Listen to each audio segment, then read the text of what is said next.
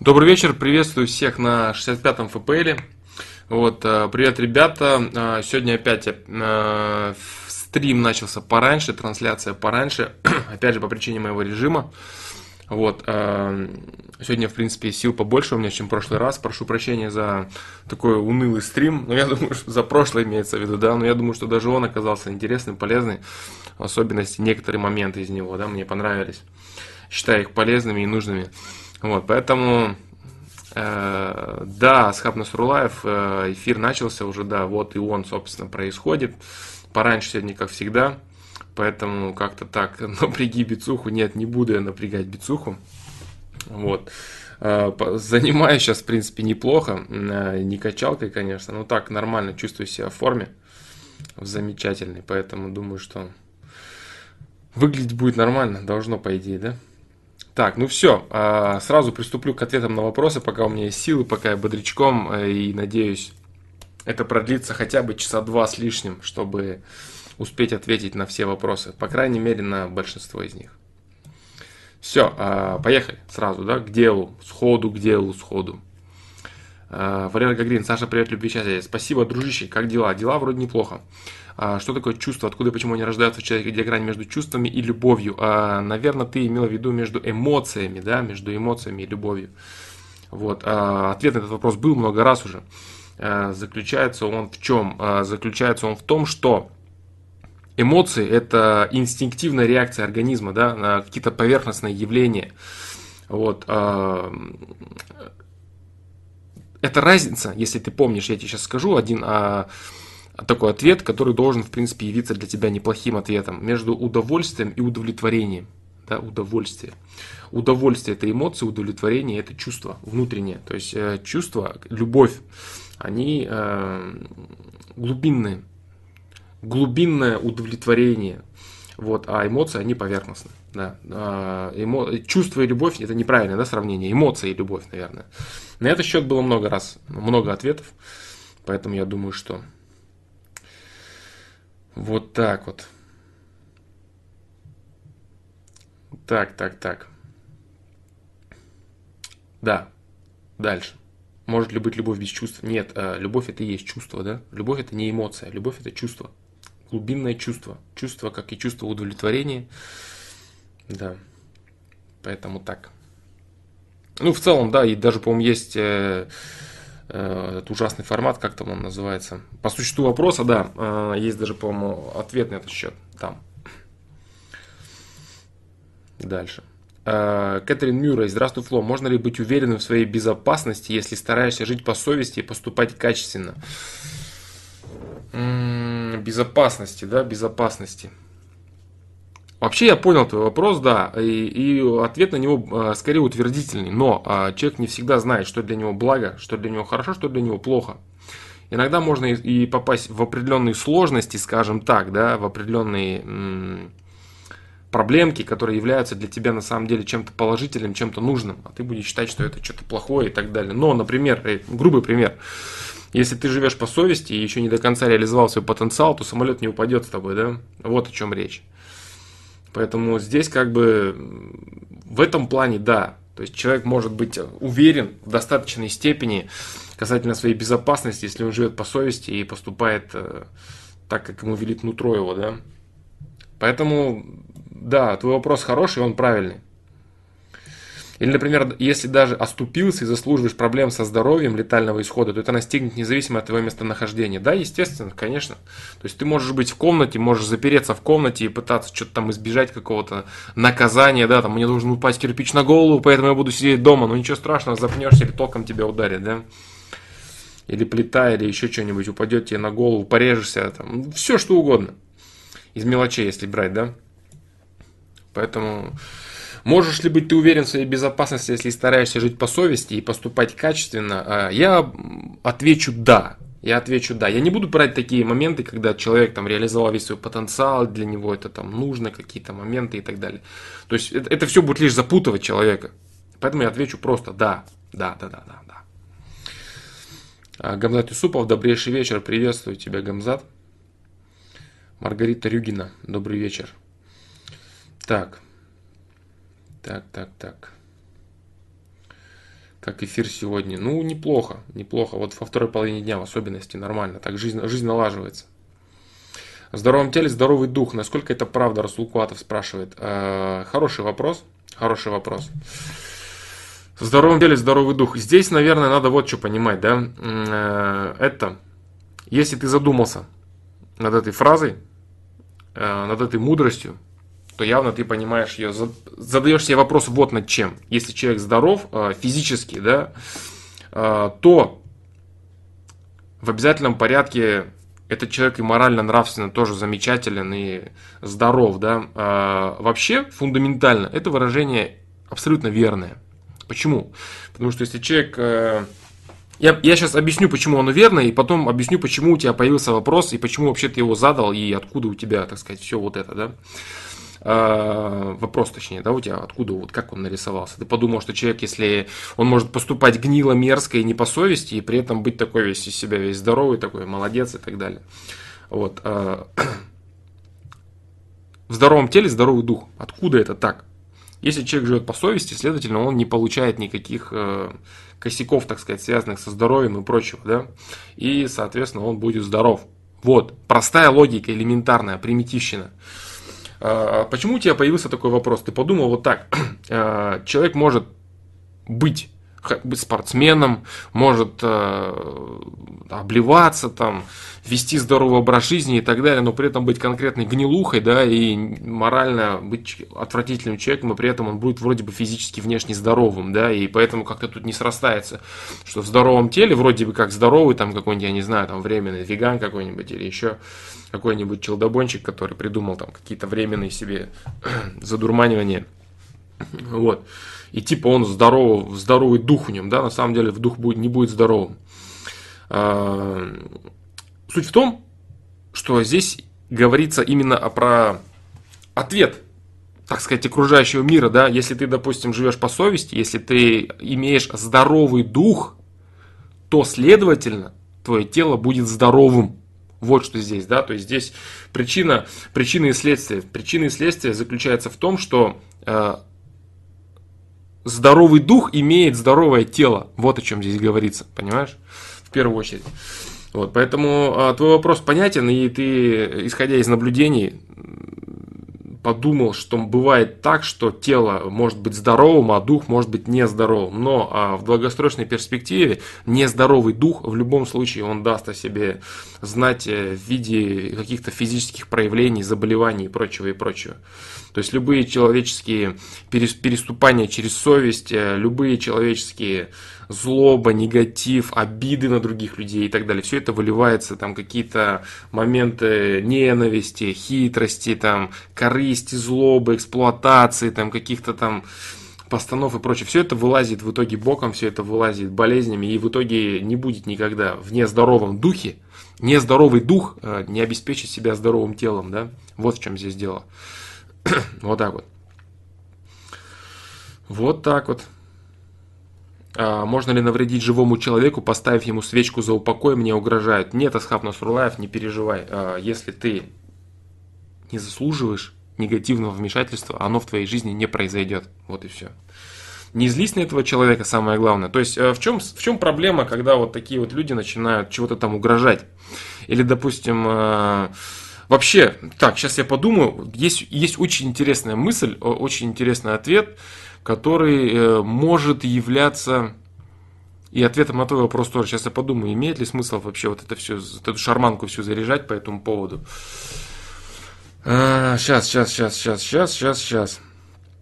Там касается вот многих аспектов, да, типа там зависть человеческая, то есть как она, по идее же, она не может навредить. Почему люди боятся э, зависти тогда, да, то есть э, зависть есть, бытует мнение, почему, да, что вот зависть человеческая, вот она вредит, вот она вредит, а с другой стороны, как она может вредить, если ты этого не заслуживаешь, да, то есть как, вот эти вот вещи сопоставляются друг с другом, и вот у тебя тоже, да, вопрос такой, а, а, типа там свечку, там все вот эти проклятия, вся вот эта тема, вот, с одной стороны, это все не может навредить человеку, если он не заслуживает, но как, как оно и в каких случаях, в каких ситуациях оно может навредить человеку. Ну, вот такие вот вещи, да.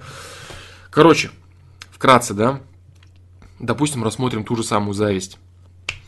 Э, почему она может навредить человеку? Например, э, так, сейчас я, сейчас, сейчас, сейчас, сейчас я подумаю, вот имеет смысл ли это все озвучивать, нет? Так. Так, так, так, так, так. Когда человек, когда человек делится или рассказывает что-то о своих, допустим, успехах другому человеку, вот, и при этом преследует цель возвыситься над ним, Например, ты что-то кому-то рассказываешь для того, чтобы поколотить перед ним понты. Следовательно, для того, чтобы унизить этого человека. То есть ты рассказываешь ему о своем каком-то положительном свершении в своей жизни, для того, чтобы унизить этого человека и показать ему, смотри, какой я крутой по сравнению с тобой эта первая мысль уже является крайне негативной и уже наносит тебе тем самым вред, потому что ты занимаешься тщеславием так называемым, да, то есть ты выливаешь свое тщеславие, ты сам себе тем самым вредишь. И следующее, то есть это когда человек, э, другой человек, реагируя на твою ненависть, вот на вот эту, на твои понты, он начинает э, проявлять ненависть в твою сторону в ответ.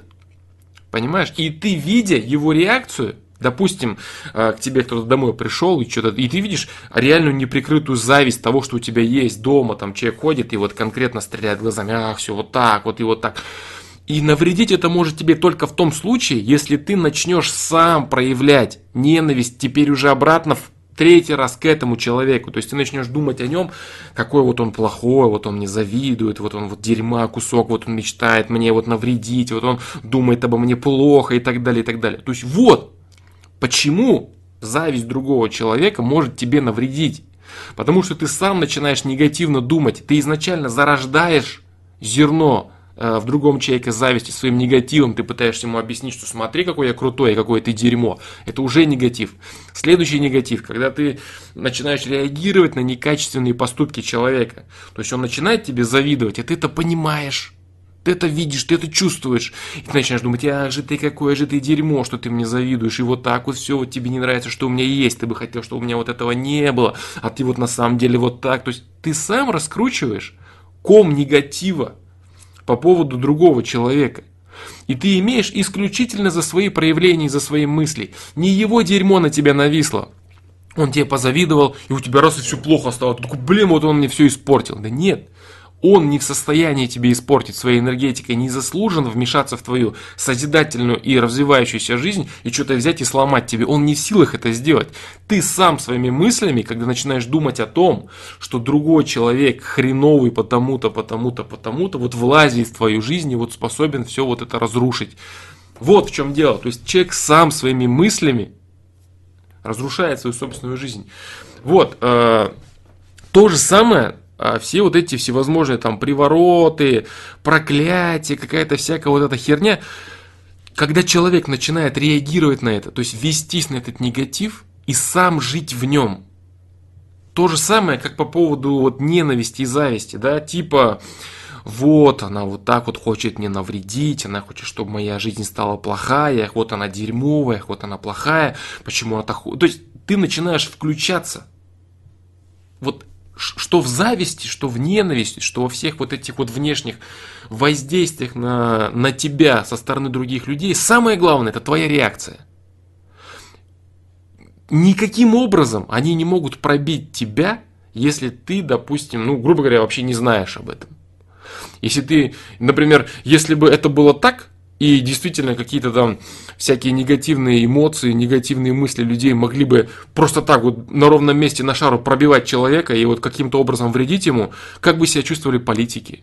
Или как бы себя чувствовали какие-то там звезды, популярные люди, актеры, певцы и так далее. Да бы они давно отъехали уже. Самое главное в реакции, э, во взаимодействии с другим человеком, это твоя собственная реакция на его проявление. И если ты видишь, что какой-то человек очень плохо э, реагирует на тебя, он выражает ненависть, выражает зависть, выражает какие-то отрицательные качества или напрямую пытается тебе навредить всякими там, у там проклятиями и прочим трэшем. Самое главное это твоя реакция. Если ты начинаешь вестись на это и раскручиваешь этот негатив, Вот и все, вот он и привнесен в твою жизнь. Ты вкупился в эту движуху, а он мне завидует, ах, он вот так, ты уже погряз в ненависти к этому человеку. И ты имеешь дерьмо в жизни за свою ненависть к нему, за свою реакцию к этому человеку, за то, что ты вкупился вот в эти негативные разборки, во всю вот эту мерзкую хрень. Ты за это имеешь негатив, а не за его мысли. Не он тебя ушатывает, а ты сам себя ушатываешь. Вот в чем фишка, понимаешь? Поэтому если человек, вот ты говоришь, да, мне угрожают, вот в чем твои мысли начинают? Так, мне угрожают, мне хотят поставить свечку за упокой, ой, какой ужас. Ты начинаешь думать об этом. Ты начинаешь думать о том, как ужасно в твоей жизни все происходит, потому что вот это произойдет. Как ужасен и отвратителен этот человек, который тебе пытается навредить. Ты начинаешь думать о нем плохо, ты начинаешь думать о себе плохо, а может быть вот так, ты начинаешь бояться, страх порождает всевозможные негативные, негативные мысли по отношению к другому человеку, по поводу своей жизни. И все, ты тонешь в негативе. Понимаешь? То есть никто ничего тебе по сути еще не сделал, а ты уже тонешь в негативе. В твоей жизни реально происходит какое-то дерьмо после этого всего, когда ты себе это все нафантазировал, напридумывал. То же, то же самое, как после зависти. Вот у меня вот это произойдет, у меня вот это. Как у тебя могут отняться какие-то ресурсы, реально тебе необходимые, если ты идешь путем созидания и развития. То есть ты развивался, развивался, развивался, тебе дались какие-то ресурсы для того, чтобы ты дальше развивался. И тут какой-то левый чел говорит, ах, вот у него есть ресурсы, как бы хорошо было бы, если бы у него их не было, и у тебя их раз не стало. Ну это же бред, правильно? Этого не может быть в принципе. И происходит так только потому, что ты вкупаешься в этот негатив, ты начинаешь на окружающих смотреть, как на врагов. Ах, они все мне завидуют, они все меня ненавидят. Все, ты сам создаешь все это. Сам. Только реакция человека имеет значение. Твои проявления на мысли других людей. Если представить такую ситуацию, что тебе все вокруг завидуют, все тебя ненавидят, все тебе там кастуют какие-то супер-пупер модные проклятия, а, а ты вместо этого всего понимаешь, несчастность этих людей. Понимаешь их ужас их жизни, прощаешь их и отпускаешь всех, то ничего тебе никогда не будет. Ничего на тебя не пристанет вообще никогда. Вот и все. То есть важна твоя реакция, не их действия. Их действия важны постольку, поскольку они порождают твою реакцию ответную. То есть человек, который тебя бьет, он вынуждает тебя бить в ответ. Вот в чем фишка. Вот если копаться глубоко философски, то именно вот на это и есть, э, если тебя ударили, подставь вторую щеку, понимаешь? Не в каких-то бытовых моментах давать себя унижать и так далее, а именно вот в этом. Не ведись на негативную реакцию негативной реакцией. Понимаешь? Вот в чем здесь есть. То есть это, это более глубокая и фундаментальная мудрость. Это не значит, что надо быть терпилой. Это значит, что надо подумать, почему это в твоей жизни происходит. Почему это в твоей жизни происходит, как это нужно сделать и так далее. А не то, что надо давать себя там в обиду в каких-то бытовых вещах, да, там ежедневно там терпеть какие-то унижения какого-то человека и так далее. И так Надо подумать, так, что это, зачем это все происходит, вот это мне не надо, вот это мне надо, вот это я хочу убрать, вот это мне не надо. Понимаешь? Вот. То есть здесь, э, вот, вот, вот она главная фишка. То есть, э, бояться надо взаимодействовать с негативными людьми, с грязными людьми, с завистливыми людьми, с жестокими людьми. Не по той причине, что лично они могут тебе навредить. Нет, они ничего не могут сделать. Они могут навредить тебе только вызвав в тебе негативную реакцию. Все. Или, допустим, ты часто взаимодействуешь с человеком, который там крайне негативный, там тяжелый, какой-то там еще. Вот, и ты постоянно думаешь, вот, да, вот так, вот все плохо, все отвратительно. Сам себя накручивает. Все. Отпуская и прощая постоянно всех вот этих вот людей, э, любых тяжелых, сложных и так далее, ничего тебе не прицепится. Никто не в силах тебе как-то вот негативно бах и навязать какую-то вот парашу, да, там, что-то накинуть на тебя. Нет, только ты сам. Только ты сам ответственен за, ответственен за свою жизнь. То же самое касается там какой-то зависти, ненависти, там всяких там навешиваний на тебя со стороны. Ничего это не пробьет тебя, если ты изнутри выражаешь только лишь созидательную положительную реакцию. Негативный человек, вот запомни вот этот момент, вот, негативный момент порождает только твоя реакция, больше ничего. Вот такие вот дела. Вот и все, да. Больше ничего.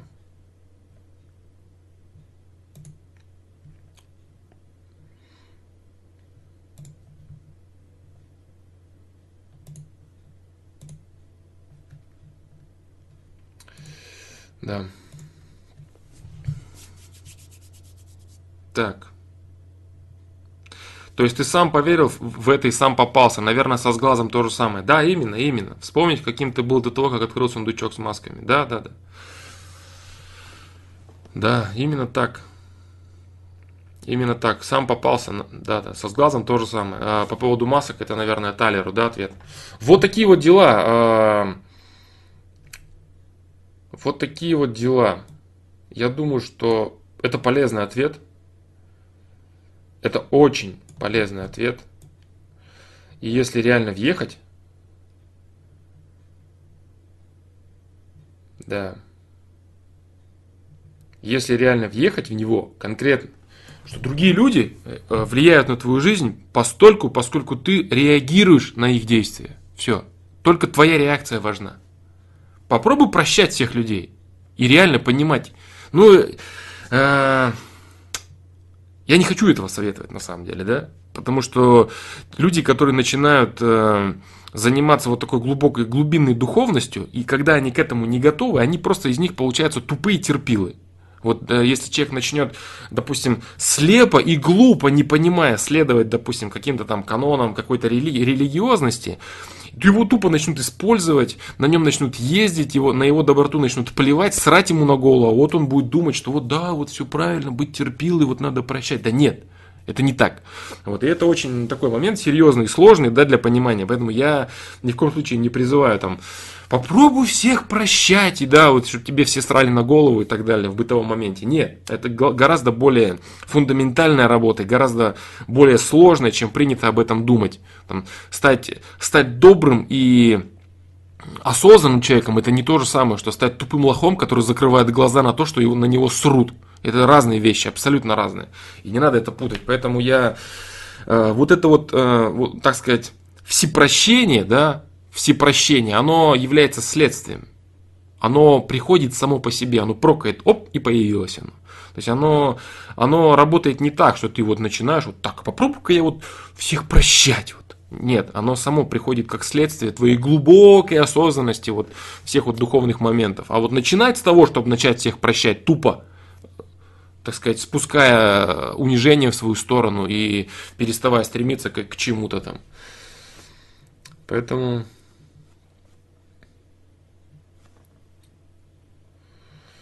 Поэтому вот так вот, да.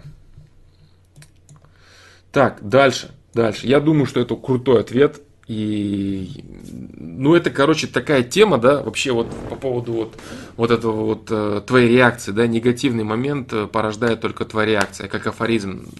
Э, он, он уместный, этот афоризм, Валера Гагрин, в том случае, э, типа как не бывает плохих ситуаций, бывает плохое отношение. Он уместен только в том случае, если подоплеку вот это все знать, да, то есть понимать, о чем речь. Если не понимать, о чем речь, он будет казаться какой-то пустышкой ни о чем, да. Негативный момент порождает только твоя реакция. Ну, кажется, ну, ну в общем-то, ну, да, и само собой разумеющееся, типа, ничего интересного. Вот так вот. Поэтому... Поэтому вот. Дальше. Дальше. Так, Кэтрин Мюррей, там продолжение вопроса, как я помню, помню, у тебя есть, да? Короче, вот эта тема, да, по поводу реакции, не договорил, да, по поводу того, что э, самое главное, это не то, как люди на тебя реагируют, самое главное, что ты им отвечаешь что ты отвечаешь им на их реакцию. Это такая тема очень долгая для, для осознания. Прям вот конкретно долгая. А, если кто-то э, будет напрягаться по поводу того, что вроде он услышал, да, вот я сказал, так, самое главное это вот реакция. И вот надо вот правильно реагировать. На самом деле в этом и есть сложность, да, самое важное. Вот. А самое главное, для чего я это говорю, не для того, чтобы вот раз и начать правильно реагировать как это все просто взял и правильно реагируешь из разряда типа не нервничай, да? Нет, это очень сложно. Это долгая работа, это на самом деле работа всей жизни. Всей жизни, если что-то не будет получаться, вы там начинаете все равно нервничать в ответ на кого-то. Все в порядке, все нормально. Не, не парьте себя этим. Типа там, вот, я вот же знаю, что главное это правильная моя реакция, а вот я не могу, ничего страшного. А для чего я это говорю? То есть в каком аспекте это знание является прикладным, если нельзя научиться вот сразу взять и правильно реагировать? Прикладным оно является в том смысле, что человек не должен бояться проявлений других людей. Только в этом аспекте можно это использовать. И это можно использовать сразу, конкретно, и это будет э, нести какую-то пользу. А если пытаться это использовать только как руководство к действию, типа вот кто-то негативно э, влияет на твою жизнь, и ты вот так должен вот правильно и качественно отреагировать, да нет, конечно, не получится этого сразу. И не, не корите себя за это, за то, что не получается. Это я говорю, это работа всей жизни, да, работа над своим отношением, работа над своим отношением и своим восприятием к проявлениям окружающего мира и в первую очередь людей. Это самая, так сказать, фундаментальная работа, которая долгая, сложная и первостепенная. И вот так вот взять и понять, вот услышал, и так, все, я теперь правильно реагирую. Так не получится. Единственное, я говорю, что вот сразу конкретно можно начать э, делать, это э, не бояться. Просто не бояться. Не бояться зависти, не бояться ненависти какой-то не закрываться, не жить. То есть некоторые люди считают, что надо вот закрыться от всех и жить в ненависти. Нет, это не так. Нет. Э, главное правильно реагировать на это. Если человек что-то не понимает, э, ну, есть разные слова в зависимости от того, там, какой, какого мировоззрения ты придерживаешься. Если человек там излишне религиозен, он там может сказать, там, вот, Бог тебе судья, там, ну и все в таком духе, да. Вот, если ты понимаешь там причины следствия всего, ты можешь там по-другому как-то подумать те же самые мысли, типа такого. Вот, то есть понять, откуда у всего этого корни растут и так далее, там, в чем-то даже пожалеть человека, отпустить его и так далее. Вот, вот в чем фишка, в чем идея. А ресурс, который тебе дан а, для собственного развития, естественно, если ты направляешь его только в сторону того, чтобы унижать своим могуществом других людей, ну, он, естественно, у тебя будет отобран. Потому что ты некачественным распоряжаешься, ты не, не растешь и не даешь возможность другим людям развиваться, ты ничего не привносишь. То есть все, что произойдет, это сворачивание твоего ресурса. Так или иначе, сворачивание. Вот. Но не потому, что кто-то тебе позавидовал, а потому, что ты некачественно им распорядился. Зависть и мысли других людей не влияют на тебя до тех пор, пока ты э, качественно думаешь и поступаешь. Вот и все влияет твоя реакция на... Кто-то тебе позавидовал, сказал тебе что-то плохое на улице, там, прошел там, сказал какую-то ненависть, и ты зацепился, ты там взлетел, у тебя там злость нереальная кипит, ты его бьешь, убиваешь этого человека. Вот что негатив. И потом раз в твоей жизни прилетело негативное какое-то, такой, да, вот он мне тогда позавидовал на улице перед тем, как я ему рожу разбил и ненавидел его там и сказал, что я думаю по этому поводу ему, да, вот из-за того, что он мне позавидовал, вот негативные моменты вот в моей жизни настали, что же с ними делать, да, ну вот, понятно, да, о чем речь. Вот так вот, то есть здесь самое важное это, самое важное это реакция человека и а, прикладное знание этого факта в том, этого понимания. Причем прикладное для всех и сразу. Понятно, что оно прикладное может быть на разных стадиях, на разных ступенях развития, да, раскрытия там, сознания, какого-то духовного развития и прочее. Но сразу конкретно для каждого прикладное в том, что никто не может навредить тебе, если тебе это на самом деле не нужно. Вот есть такой афоризм, да. Другой человек не в силах навредить тебе, если тебе это на самом деле не нужно. Вот и все. А, если тебе это не нужно, если сворачиваемость твоего ресурса не необходимость, если ты действительно качественно им распоряжаешься, ничего не произойдет. Вот такие дела. Так, вот. Вот это первое и самое главное, что нужно знать. Что касаемо правильной реакции, это уже долго-долго-долгая работа, которая... И твоя реакция будет просто лишь следствием. Вот так вот. Green 3, привет, да. Дальше. Э, Кэтрин Мюррей, продолжение этого вопроса, да, а, ступился, тролливали вот эта тема, да. Понимаю, что биржона Бог бережет из-за безответственного отношения к здоровью и безопасности может тоже словить ответ от системы.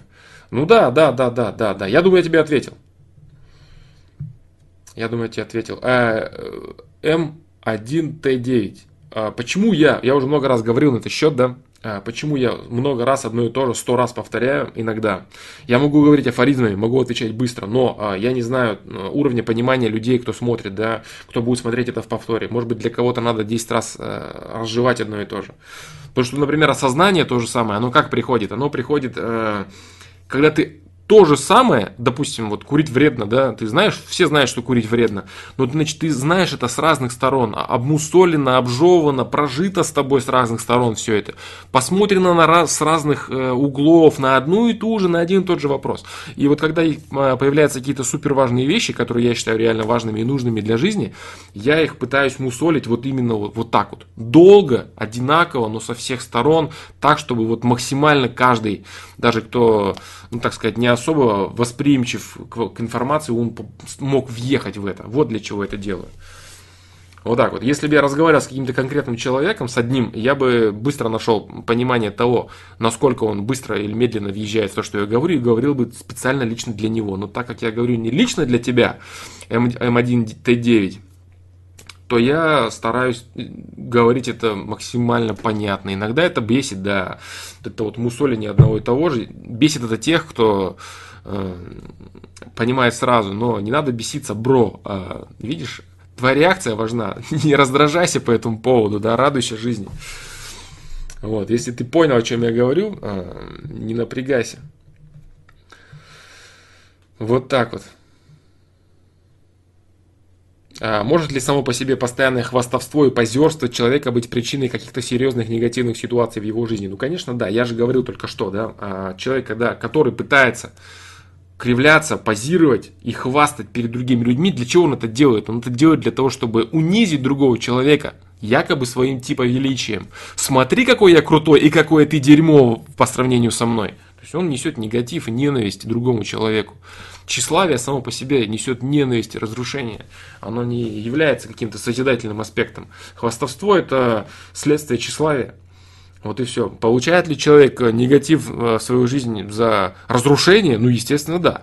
Вот и так вот. Вот так вот. А Тайлер Дорн, да, мне верс прислал.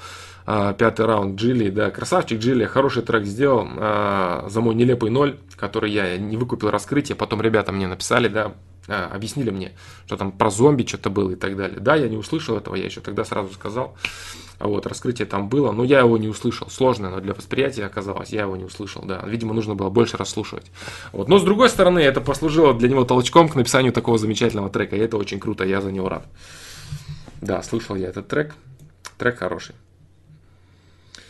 М1Т9, по поводу книг я много раз говорил, к сожалению, мне нечего сказать нового, кроме того, что сказано об авторе книги там и чего-то еще. Вот так вот. Инстаграмы, да, да на этот счет э, Гринтри большое количество уже всяких мемов и приколов, что все вот эти инстаграмная, инстаграмная красивая жизнь, она на самом деле ничего из себя не, не представляет. Есть человек сидит в компании, да, с грустной миной, ему на все плевать, сфотографировался и дальше вот так вот сидит, да, ну, то есть вся вот эта тема, она уже изъезжена, и стремление вот продать себя, показать себя, создать какую-то обертку, какой-то фейк, люди уже истощены этим. Кстати, на этот счет ответ, э, крайний ответ. Сегодня человек задал вопрос, и что-то мне прям вот захотелось на него сразу ответить, я потом дату подвину, чтобы он остальные вопросы не замещал постоянно собой. Вот э, на этот счет, кстати, ответ, да. Это то, что люди постоянно хотят отказаться, вместо того, чтобы кем-то быть на самом деле. Вот так вот. Вот так вот. А, Схаб Насурлаев, да, на этот счет был, э, были ответы. Александр читал откровение инсайдера в интернете. Какой-то чел, кажется, в 2005 году появился на англоязычном ресурсе, назвал себя членом элитной семьи, интересные вещи о мире писал, тролливай. Э, те, кто давно следят за моим, так сказать, творчеством, они знают э, мой ответ на этот счет по поводу инсайдера я отвечал, комментировал. Там несколько было так называемых откровений, да, три, если быть точным. Потом, конечно, вообще куча трэша покатилась. Но э, я скажу так, э, верить в то, что этот человек тот, э, за кого он себя выдает, это бессмысленно. Он может быть тем, кто он сказал. Он может быть просто каким-то человеком, который является обычным рядовым гражданином, но он реально знает и понимает вот то или иное. То есть не нужно зацикливаться на том, кто этот человек. Там, член он элитной семьи или не член он. Вот, самое главное это фактура, о которой он говорит. А фактура там занятная, особенно в первом так называемом откровении. Вот, я это комментировал, действительно там интересные вещи, правильные, правильные, верные вещи во многих аспектах. И кем бы этот человек не был, он молодец, то, что он все это озвучил. Потом начали появляться и якобы продолжения, которые на самом деле писали совершенно другие люди. Это видно и по мировосприятию этого человека, и по манере изложения, и так далее, и так далее. Да, все это я знаю, все это я читал еще давно в 2008-2009 году, да, вот тогда. Поэтому, да, интересные вещи там были. Но надо понимать, да, это какие-то вещи фейковые, какие-то вещи действительно стоящие. Фейковый в каком плане? Я не имею в виду, что там это реально тот чел, который там, озвучил, я там супер элитарий какой-то там. Непонятно, кто это. Я не хочу там отвергать это или соглашаться с этим. Мне без разницы, кто это говорит. Мне интересует, э, что он говорит. А говорил он вещи занятные. Поэтому так. А, Камикадзе, я не совсем понимаю, да, по поводу ЕГЭ. Ты говорил, что правительству выгоден ЕГЭ, почему он ему выгоден? А, не совсем понимаю, какому, к какому контексту моих слов о выгодности это было привязано, да? То есть твой вопрос. Почему это так? Наверное, я говорил это в контексте всей образовательной системы, всей образовательной системы, которая выгодна государству, что она строит из человека послушного, послушный механизм для исполнения задач, может быть, в этом плане. Вот. Честно говоря, мне нечего ответить. Вот так вот. Тайлер Дорден из серии иллюминатов. Ну да, типа такого. Типа такого, да. Так. Ну да, в контексте, в контексте образования, то есть здесь просто человека тупо заставляют учить э, не развивать творчество, не развивать свой потенциал, а метут всех под одну гребенку и заставляют человека э, придерживаться каких-то шаблонов, тем самым э, давая ему установку, тупо умей следовать тому, что тебе говорят, и получишь пирожок. Типа такого, да. Возможно, в этом контексте я это говорил. Вот так вот. Ну, я думаю, что со временем так и произойдет. А, потому что нынешний министр образования толковая тетка. Я думаю, со временем это произойдет. Сложно, просто очень сложно на местах и взять вот по всей России, вот взять это в, в мгновение, да, и изменить какую-то систему оценивания. Это очень сложно. Я думаю, что это будет сделано со временем. Так, дальше. А, Кэтрин Мюррей, продолжение, да, твое а, вопроса. Но если ты едешь в город, в котором недавно были беспорядки, можно ли быть спокойным? Прости за длинный вопрос. Вот, но если тебе здравый смысл подсказывает, что это опасно, естественно, тут то же самое, знаешь, это как вот э, некоторые люди спрашивают, если я живу по совести, значит, я могу подойти к крыше и прыгнуть вниз и мне ничего не будет, ведь я живу по совести, значит, я не разобьюсь. Понимаешь, ну это же бред, правильно? То есть, делая некачественный поступок, такой как прыжок с крыши, этим самым некачественным поступком, опрометчивым, ты уже совершаешь огромное некачественное действие, которое не несет, и, и несет урон твоему здоровью.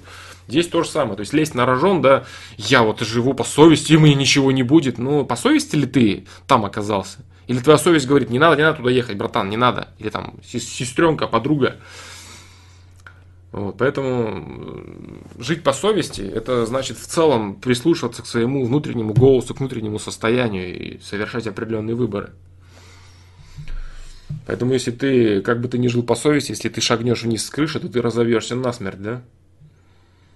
Потому что это действие, шагания с крыши, не будет действием по совести. То же самое и в город, да, то есть лезть на рожон это не совсем правильно. Но если, а, еще раз, да, если есть какие-то обстоятельства, вынуждающие тебя делать то или иное, то люди в авиакатастрофах катастрофах выживают. И при любых взрывах случайными волшебными образами выживают и так далее. Если ты об этом, то да, этот человек и будет тем самым человеком, живущим по совести. Вот так вот. А, в предфлом, как отличить настоящее искусство от слабой подделки, не имея достаточных знаний в области? Никак, киллер док, никак ты этого не сделаешь. Вот, а, например, тот же самый а, квадрат Малевича. Что это такое? Это не рисунок черного квадрата, да, это идея. И если ты этого не понимаешь, да, то сложновато тебе будет в это въехать во все. То есть э, человек, который создает искусство, в первую очередь это идеи, идеи. А потом они уже, так сказать, снаряжаются оберткой. Вот, творчество – это идея, которую ты создаешь и, и э, обрекаешь ее в какую-то обертку. Так вот, Малевич попытался сказать, что все создано, все уже сделано. Вот, идея, пух от квадрата. Вот, если ты не выкупаешь идеи, то ты не поймешь сути, да? Не поймешь сути. А стремление там перерисовать это все, допустим, человек слушает, да я то же самое нарисую. Нарисовать то же самое, это одно. А придумать идею, это совсем другое. Вот. То есть он этим выразил свою идею. То же самое, как, допустим, ладно, не буду приводить другие примеры. Вот, тот же самый там абстракционизм есть реальное выражение каких-то идей, эмоций, там беспокойств каких-то или еще каких-то вещей, а есть просто каракули реальные. И есть вещи, которые несут в себе э, какую-то какой-то заряд, какие-то настоящие эмоции, какие-то переживания. И ты чувствуешь, да, что вот это вот э, реальная, вот эта билиберда, это действительно вещь, в которую в душа вложена. А вот эта билиберда, это пустышка для того, чтобы казаться чем-то значимым. Вот есть такое внутреннее ощущение, внутреннее, внутреннее понимание какого-то э, даже не совсем понятного искусства. Вот. А, единственное, да, это, единственное, это так можно понимать. Если по внутреннему ощущению э, пытаться понимать эти вещи. А если в целом ты не силен в какой-то конкретной области, то ты не сможешь понять разницу. Допустим, в музыке. Вот, ты не силен в музыке, и тебе кажется какая-нибудь пустышка, где там какая-нибудь актриса вот наскулила, там про любовь наплакала, тебе кажется это реально творчество, а на самом деле это пустышка, да. Вот здесь, здесь, конечно, нужно разбираться. Для того, чтобы разбираться в творчестве, в том или ином, нужно, нужна глубина познания нужна глубина. Э, с, поверхностью, с поверхностностью ты никак не сможешь э, разруливать такие вещи, да. Поэтому вот так вот. Поэтому так вот.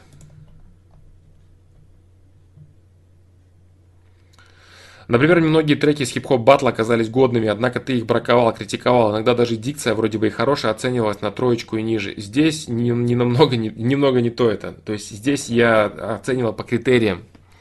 Понимаешь, э, могло было быть творчество, получающее мало баллов. То есть человек реально старается. Вот, чел мог реально стараться, мог реально делать творчество и получать мало баллов, потому что я всех старался оценивать по одному критерию.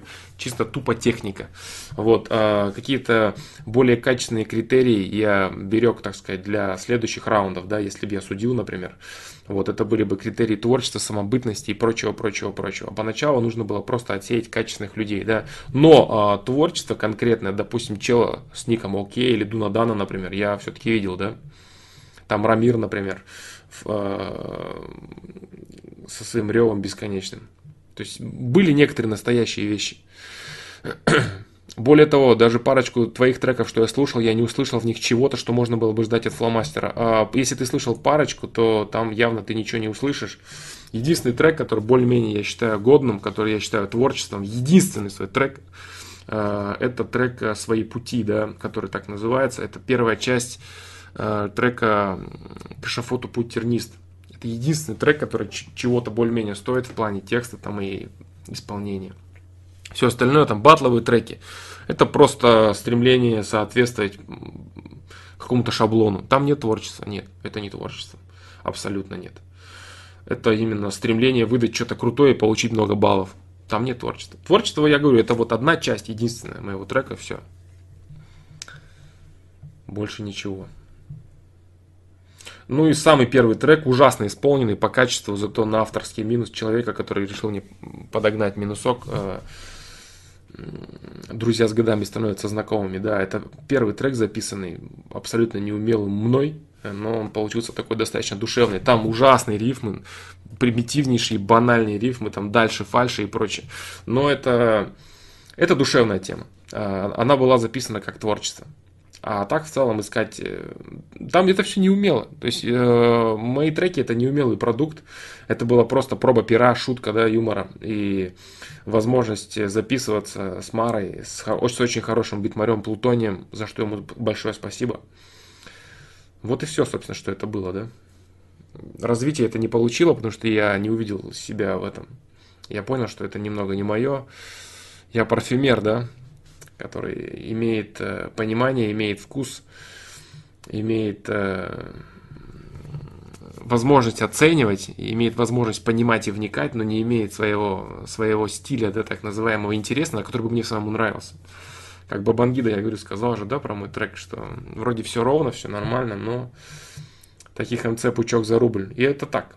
То есть какого-то интересного стиля в себе, который бы я хотел развить и раскрутить, я не увидел, не услышал.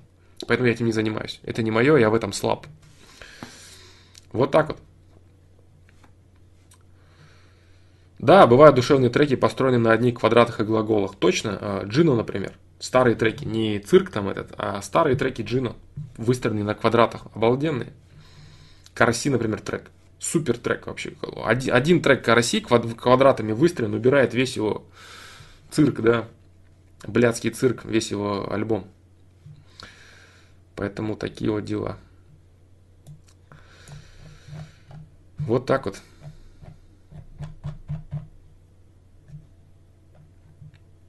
Так, сейчас я посмотрю, может там что-то было еще. В продолжением этого, того, что я говорил.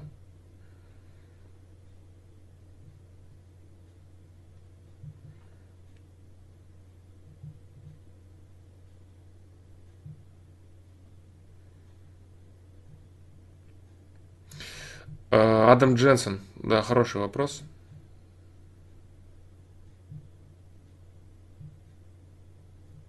У Айвазовского и Красовского. Да, Айвазовский в особенности. Айвазовский видел воду так, как никто ее не видел. То есть можно смотреть огромное количество других художников, которые рисовали и корабли красиво, все красиво, все круто, прям фотография, вот замечательно все, но вода не такая, она не живая. Айвазовский видел воду так, как никто не видел. Ну, я, я не особо супер знаток, да, разнообразия. Может, есть какие-то художники, которые также видели. Вот, но Айвазовский лично для меня это настоящая живая вода. Прям вот волны такие, какие они вот... Прям, прям, ну реально живая вода, я не знаю, как по-другому сказать, потому что там говорить величественная, там красивая, пятая, десятая, все это можно изобразить, все это будет пластмассовым и не настоящим. У многих художников, там вот я видел, немецкие художники очень хорошие, галереи я смотрел э, фотографии. К сожалению, вживую я не был там пока или вообще не, никогда не увижу этого, я не знаю. Вот, но в целом я говорю, то есть та вода, которую изображает Айвазовский, она бесподобна вообще. И она отдает душой, да, вложенной душой, и это круто. Так, что там? Зама это творчество, возможно, я, возможно это творчество, да. Это очень некачественный продукт, но это может быть творчеством. Чел верит в то, что говорит. Это забавно, но он верит в это.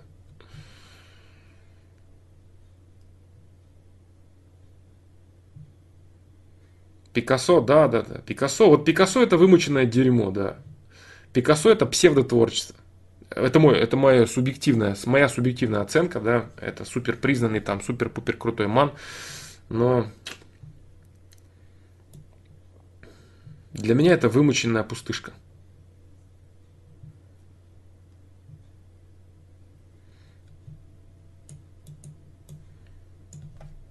Так. Дальше, да, наверное? Давайте дальше отвечать. Э, Слава, он творчество у него в батлах. А вот это вот его стремление лепить постмодерн, да, прям такой, прям конкретные вот эти вот треки, его, так сказать, творчество треков, альбомное, да, это, конечно, вымученная параша. А то, как он отдается в батле, то, как он реально выкладывается, это творчество. А стремление делать не такое и получать хайп от того, что ты типа антихайп, ну, это, это вымученное, конечно. Это вымученное, да.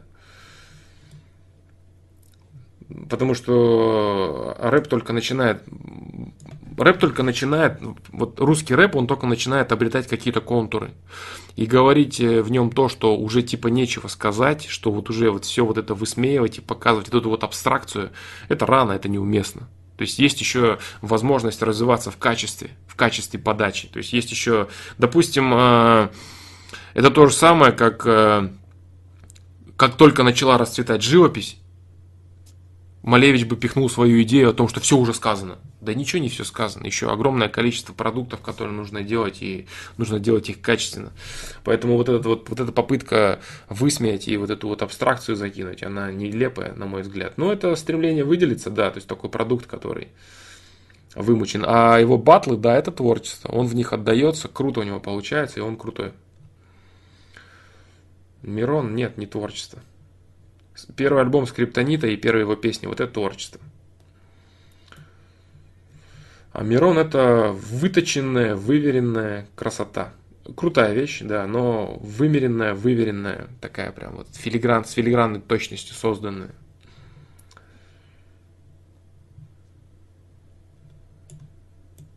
Это вот мое, да? Мое мнение такое.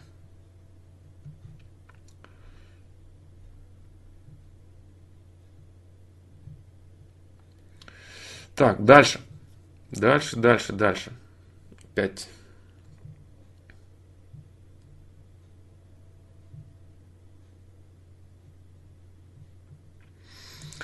А, правда ли, что жизнь на показ, выкладывание своих фото в большом количестве может негативно сказаться на человеке? Столько глаз смотрит, все что-то думают, наверняка это отнимает энергию. Нет, Анна Котикова, не отнимает. Отнимает энергию другое совершенно. Это в продолжении, опять же, вот сегодня пусть, наверное, стрим будет посвящен вот этой теме по поводу э, влияния людей, по поводу там твоей реакции и так далее на эти вещи. Все-таки такой красной нитью проходит эта тема через все вопросы, и пусть, наверное, это останется основной, так сказать, темой стрима, да. Жизнь на показ, выкладывание своих фото в большом количестве может негативно сказаться на человеке. Да, ответ. Столько глаз смотрит, все что думают, наверняка это отнимает энергию. Нет. Их глаза, смотрящие на твои фотографии, не отнимают энергию. Отнимает твою силу и энергию факт того, что ты хочешь унизить других людей своими успехами. Вот вопрос. Для чего ты выкладываешь фотографии? Для чего? То есть человек, который выкладывает фотографии, он что хочет этим сказать? Для чего он это делает? Чтобы что было? Он это хочет сделать для того, чтобы выпятиться перед остальными людьми. Показать то, чего иногда даже нет. Он хочет хвастать. Он хочет понтоваться и кривляться. А если человек хочет это делать, следовательно, он некачественно распоряжается своим ресурсом. Допустим, у него есть реально качественные отношения. И вот он вот всем вот это вот выпячивает и показывает. Он это делает явно не для того, чтобы они за него порадовались. Он это делает для того, чтобы показать, смотрите, какой я крутой. То есть он просто хочет помешать и унизить другим, другим, другим людям. Следовательно, он некачественно распоряжается своим ресурсом. Следовательно, он его не развивает. Он вредит окружающим людям. И единственное, чего он занимается, это тщеславием на основании своего ресурса. Ресурс сворачивается. Отношения портятся. Любой выпячиваемый ресурс ухудшается. И человек думает, меня сглазили. Я вот выкладывал 100 тысяч фотографий в Инстаграм каждый день, и вот меня сглазили наконец-то. Да нет, бро, тебя не сглазили. Ты сам разрушил это. Мнение людей по этому поводу не важно. Важно, важен твой мотив выкладывания этих фотографий и твоя реакция. Важны только твои действия. Мотив, породивший людей и твоя реакция. Если ты читаешь комментарии, все там ахают и охуют, ты думаешь, они мне все завидуют. Понимаешь? Твой мотив, негативный, разруш, разрушительный мотив имеет вес. И твоя реакция на а, отношения, э, на действия людей. Больше ничего. Вот, то есть вот, вот что. Почему это плохо? Почему счастье любит тишину, да? Именно поэтому. Вот так вот.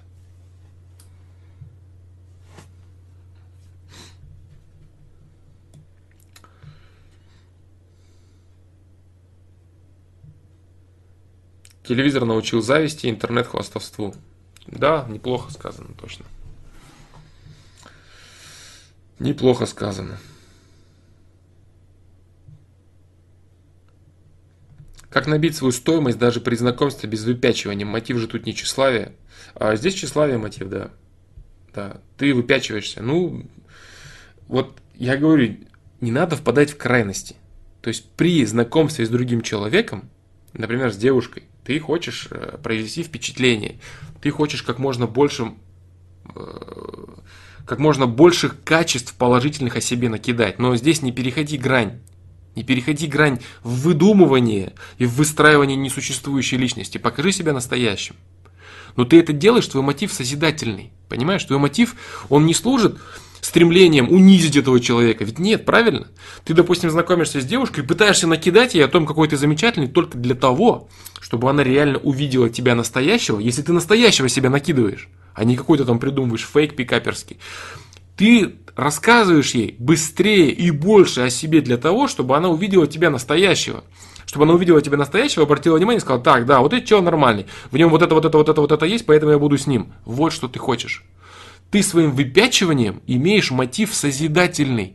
Я хочу выпятиться, чтобы она меня заметила, чтобы построить с ней отношения. Правильно? Ты же не выпячиваешься для того, чтобы кому-то навредить. Ты выпячиваешься с созидательным мотивом, чтобы тебя заметили. И это не тщеславие. Понимаешь? Это не тщеславие. Я хочу показаться перед тем, чтобы мне... Ты не хочешь, чтобы тебе там все завидовали. Нет, ты хочешь, чтобы она тебя заметила, чтобы начать с ней взаимодействовать ближе и построить отношения. Чтобы она вдруг не, не заметила каких-то твоих положительных качеств и не убежала. И до того, как она не убежит, ты хочешь ей все быстренько показать. Вот что это такое. Это стремление обратить на себя внимание, чтобы создать нормальные качественные отношения. Вот так вот. Я в 21 год ни разу не встречался с девушкой. Это нормально? Нет, конечно же, камикадзе. Это так себе. Я не хочу заниматься спортом всю жизнь. Можно ли спорт заменить простой ходьбой? Если тебе достаточно твоему организму для того, чтобы держать его в форме и в тонусе простой ходьбы, в чем я не совсем уверен, да, а, то можно. Если нет, то нужно давать организму ровно столько, чтобы он не за не засыхал, не за не увидал, так скажем, да, давать ему ту зарядку. А профессиональный спорт, заниматься спортом всю жизнь, в каком объеме? Профессиональный спорт это очень сложно, это очень выматывающе, люди калечат себя этим. То есть профессиональные спортсмены все больные. Вот. Здесь речь должна быть о том, что заниматься спортом э, как поддерживающим чем-то, да, то есть какой-то гимнастикой, аэробикой, фитнесом каким-то. Вот, то есть вот в суть да, человека. Поддерживать себя в тонусе. Не забрасывать свои мышцы, свое тело, чтобы ты был слабым и рыхлым, и вялым, и уставшим постоянно. А для того, чтобы ты был в тонусе, и у тебя все было в порядке. Вот что такое спорт. Если тебе хватает какой-то там простой ходьбы или пробежки, пожалуйста. Вот так вот. Но в ВК все фото льют, если ты не будешь, то будешь белой вороной. Ну и что? Ну будешь ты белой вороной. И что дальше? В чем проблема-то? Быть белой вороной среди прохладных ворон, да? Ну ладно, можно, можно согласиться с этим. Какие-то упражнения делаю, чтобы поддерживать себя в тонусе. Каждый раз разные. Иногда я занимаюсь... Э, в общем, смысла нет говорить что-то про меня. У каждого человека это индивидуальный набор упражнений. Нет упражнений универсальных для каждого. Каждому нужен свой вид спорта, каждому нужны свои упражнения. Надо подобрать просто свой спектр и все, и делать это. Единственное упражнение, которое бы я всем рекомендовал, тупо, да, если не брать человека, у которого там есть какие-то реальные дефекты э, тела, то это вот пресс, о котором я говорил, да, можно зайти на сайт, посмотреть пресс, либо в поиске набить, либо найти личностный рост по меткам спорт, там пресс за 7 минут. Вот эта тема я реально рекомендовал бы всем, э, без каких-то осложнений и проблем со здоровьем, там, с больной спиной там, и так далее. И здесь я, конечно, не знаю. Вот так вот.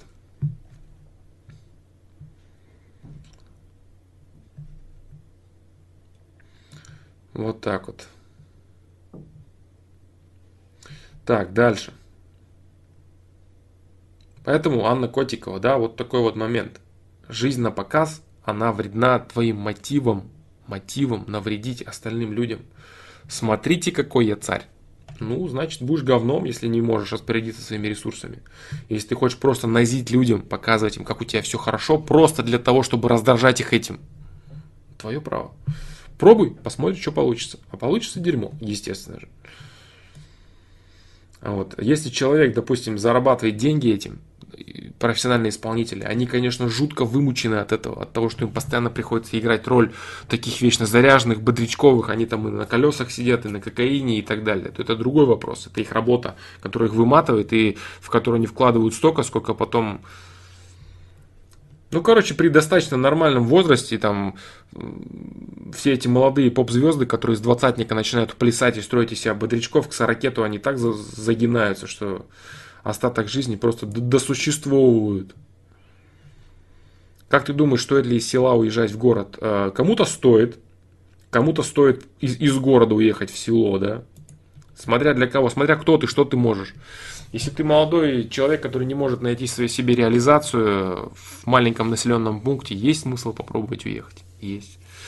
Если ты можешь, допустим, э, удаленно заниматься какими-то делами, да, и обеспечивать себя, и тебе все хватает, то село это свежий воздух, свежие продукты у всяких бабушек, чистое звездное небо над головой, отсутствие всяких, э, всякого особенного криминала, и ну если это нормальное нормальное, тихое, спокойное место. То есть огромное количество плюсов да, в тихих местах. Но если ты можешь, конечно, себя обеспечивать в этом месте. Поэтому вот как-то так. Для кого как, смотря, да? Сильная злость в виде эмоций разрушает материю? Конечно, да. Да. Конечно, да.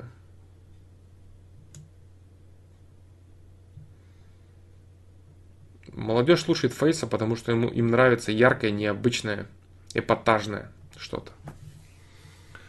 Им нравятся люди, которые не боятся заявлять о себе, которые кричат э, и которым плевать на то, что их осуждают. Потому что все хотят быть такими на самом деле. Все хотят показать, показывать себя и плевать на негативные отзывы окружающих.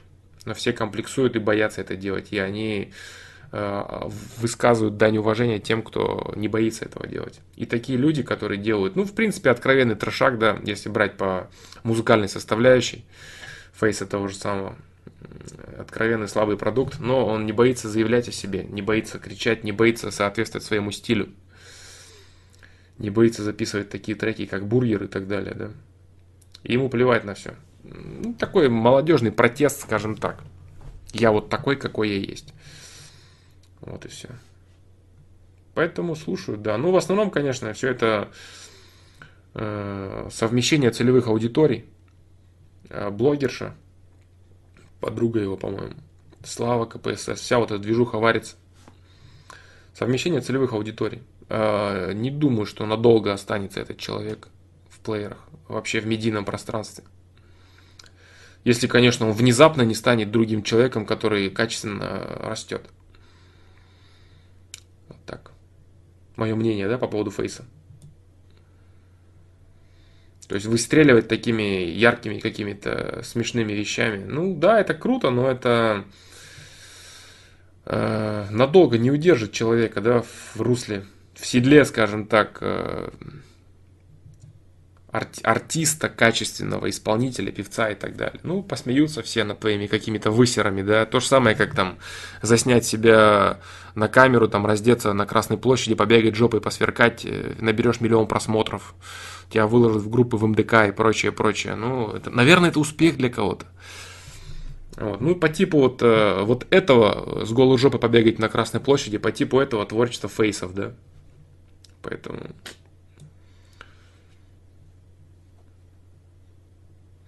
Евгений Лавочкин, всегда ли нужно идти до конца? По-моему, на прошлом или на позапрошлом ФПЛ был ответ на этот счет. А, вопрос задал, по-моему, Расул Куатов, типа там э, не отступать и не сдаваться, что-то такое. Хор- хороший был ответ, не хочу повторяться. Не хочу повторяться и переотвечать заново. Нет, не всегда нужно идти до конца во всем. Нужно вот есть уместное такое выражение, которое многие не любят, потому что они его не понимают. Есть такое понятие, как надо уметь проигрывать. Некоторые воспринимают его так, что надо уметь постоянно проигрывать, а этого не нужно, не нужно делать, нужно всегда идти к своей цели. То есть люди, которые мыслят крайностями, они не понимают смысла этого выражения, что такое нужно уметь проигрывать. Это значит, нужно уметь понимать, когда нужно принять, что это не твое, тебе это не нужно, нужно принять, что нужно выбрать другой вектор, а не тупо идти в тупик до бесконечности, уперевшись лбом в бетонную стену, идти, пока твой лоб не пробьется об эту стену. Некоторые наивно полагают, что можно лбом эту стену пробить, но это не так. А, скорее всего, а, стена просто тебя съест, ты об нее вот так стечешь вниз и все. Вот так, победителей судит история. Победителей судит история. Да, трахнуться в клубе при всех на камеру. Все вот эти, да, выходки, выстрелы так называемые, все это идет по причине того, что люди хотят выделиться всеми способами. И так как э, выделяться чем-то созидательным и положительным всегда сложнее, это нужно прилагать реальные усилия и создавать что-то интересное. Поэтому люди пытаются выделиться всяким дерьмом, да, кривляниями там, и прочими глупостями. Это быстро и требует наименьших э, усилий и затрат, да но эффект от этого соответственный. То есть э, прослыть дураком постоянно. Некоторые актеры, кстати, есть, да, сейчас даже советские, которые очень жалеют о многих своих ролях, которые они сыграли. Вроде они им славу принесли эти роли, но они с ужасом живут в этом и постоянно думают, как же мы вот зашкварились этими ролями. Здесь будет то же самое. То есть человек, может быть, даже не признается в этом, но он будет понимать, что это, ну, это реально позорище он будет оправдываться, да, это вот молодость, там, туда-сюда, там, это вот было там, так, пятое. Но он будет понимать, что это он показался конченным идиотом. Ванышка Кенов, приветствую тебя тоже, дружище. Так, дальше, да, сверху начинаю читать.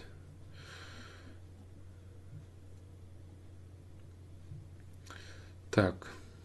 А, всем здрасте, только присоединился вопрос. Раздражает очень, как, когда люди не берут трубку и не перезвонят. Как к этому правильно относиться? Нужно понимать, почему так происходит. А, вместо того, чтобы раздражаться, нужно просто понимать причину этого действия. Если тебе близкий человек не перезванивает, допустим, твой друг, это означает его определенное отношение к тебе. Вот. Если тебе не перезванивают по работе и по делам, следовательно, они тебя либо динамят, либо они уклоняются от своих каких-то обязанностей и так далее. То есть здесь э, нужно просто в каждой конкретной ситуации, в зависимости от того, в каком контексте она происходит, в каком контексте кто-то не берет трубку, надо понимать, почему это происходит и все. Зачем раздражаться, если всему этому есть причины и объяснения, да? Вот и все. То есть есть конкретная причина того, что там, партнер твой, или знакомый, или друг, или девушка не перезванивает. Кто бы то ни был, он не перезванивает по конкретной причине. Надо понять эту причину, понять, почему она наступила, и действовать, исходя из этого. То есть его не перезвон тебе, это возможность э, обдумать отношения. Либо там деловые отношения, либо личные отношения. Все. То есть это возможность обдумать. Он тебе, этот человек тебе говорит в, нашем, в наших взаимоотношениях вот такие-то Э, такой-то расклад, вот такая-то реальность происходит, да, имея в виду. И ты должен иметь в виду это все. То есть не надо обижаться вообще в целом ни на что, нужно просто делать выводы. Один человек делает по отношению к тебе что-то, ты просто делаешь выводы из этого, все. Там прости, там вот это, пятое, там запомнил, обиделся. Да нет, не надо ни на что обижаться. Надо просто делать выводы всегда. Делаешь выводы и продолжаешь действие, все. Посчитал нужным так, все, пожалуйста, все. Ты сделал выводы, следовательно, ты будешь относиться так или иначе за его действия. Все, больше ничего. Зачем э, поддаваться какому-то негативу? Естественно, есть соблазн этого, да, то есть первая реакция, там, бах, ты там взбесился. Со временем быстренько раз успокоился, объяснил себе, все разложил по полочкам, и все нормально. Вот так вот. Так, дальше. Дальше, дальше, дальше.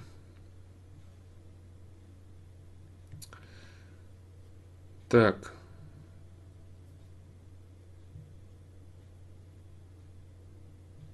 Почему, если ты унижаешь человека, который не претендует, чтобы унизить тебя, ты перестаешь развиваться? Потому что ты свой ресурс направляешь на разрушение ты свой ресурс направляешь, а если ты э, свой ресурс направляешь на разрушение своей жизни или жизни окружающих людей, ну, если ты направляешь ресурс на стремление у тебя есть разрушать жизнь окружающих людей, то, естественно, тем самым ты разрушаешь свою жизнь. Следовательно, если какой-то ресурс у тебя есть, и ты этим ресурсом разрушаешь свою жизнь, значит, он тебе не нужен, потому что он тебе мешает, потому что ты им разрушаешь свою жизнь. Вот и все. Поэтому, если ты унижаешь другого человека, который не претендует на то, чтобы унизить тебя, ты тем самым разрушаешь свою жизнь. Потому что ты некачественно используешь свой ресурс, ты не развиваешься им, ты им деградируешь, ты им разрушаешься. И поэтому этот ресурс у тебя сворачивается, и ты остаешься без него. Поэтому ты перестаешь развиваться, да. Флом, как стать довольным собой? Ты говорил, что люди в основном думают о том, чего у них нет, чем о том, что у них есть, и ходят унылые и недовольные. Как этого избежать? А, а, решить вопрос. Вот этот вопрос по поводу того, что да, да, да, да, они думают о том, чего у них нет. Здесь есть несколько составляющих. Вот в, в том, чтобы быть самодостаточным, есть несколько составляющих. Первая составляющая – это осознание факта того, что все люди равны в возможности реализовать свой ресурс. Это первостепенная вещь. То есть, что человек часто недоволен тем, что у него меньше ресурсов, чем у кого-то. Он не задумывается о том, что у него есть возможность реализовать свои ресурсы. Он думает только о том, как вот бы вот что-то поиметь, как у кого-то другого. Но он не думает о том, что тот человек, у которого есть этот ресурс, он может быть точно так же недоволен своим положением и метить на что-то другое, там, кресло или что-то другое положение, позицию и прочее. Вот и все. То есть это первый аспект. Вот, э, все люди равны в возможности реализовать свой ресурс. Вот, э, это фундаментальное, да. А остальное, это именно, э, что имеем, не храним, потерявши плачем, да. Именно для этого я и говорил, да, ошибки личностного роста. Цифра себя. То есть свои какие-то моменты, очень важные свершения нужно запоминать всегда и держать это все в голове. Вот так вот. То есть первостепенно люди, они недовольны собой из-за того, что они равняют свои ресурсы с ресурсами других людей. Вот, из-за того, что не помнят своих достижений. Надо помнить и не равнять, да. Ответ про прост, но понимание этого это очень сложное. Вот так вот.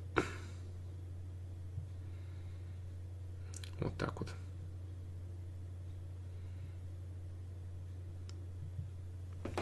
Про порчу. Вот ты говоришь, что важна реакция человека, что это ключевой момент. Асхаб Насурлаев спрашивает. В случае из жизни на человека навела порчу его жена, и он заболел через какое-то время в больнице, ему поставили диагноз. Если на него э, навела порчу его жена, значит его максимально близкий, с его максимально близким человеком у него ужасные отношения. Ужасные отношения. И именно за это он и получил. Он не получил за то, что она на него что-то там накастала. Он получил за то, что у него максимально близкие, доверительные, открытые отношения вот с таким ужасным человеком. Вот за, за что он получил. То есть он не получил, потому что она накастала, он получил, потому что это его жена, да. Он за это получил, за то, что его жена такая.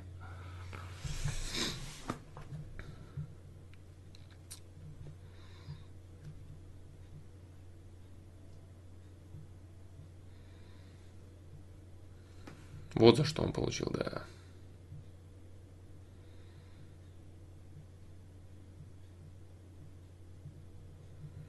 Если этот ресурс очень малый по сравнению с другими, значит именно он тебе необходим. Значит другим ресурсом ты пока не в силах распоряжаться. Прими это. Это очень сложно, но это нужно принять. Да. Смоги распорядиться тем, что у тебя есть.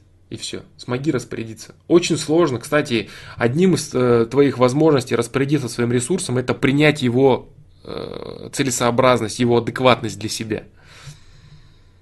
Вот так вот.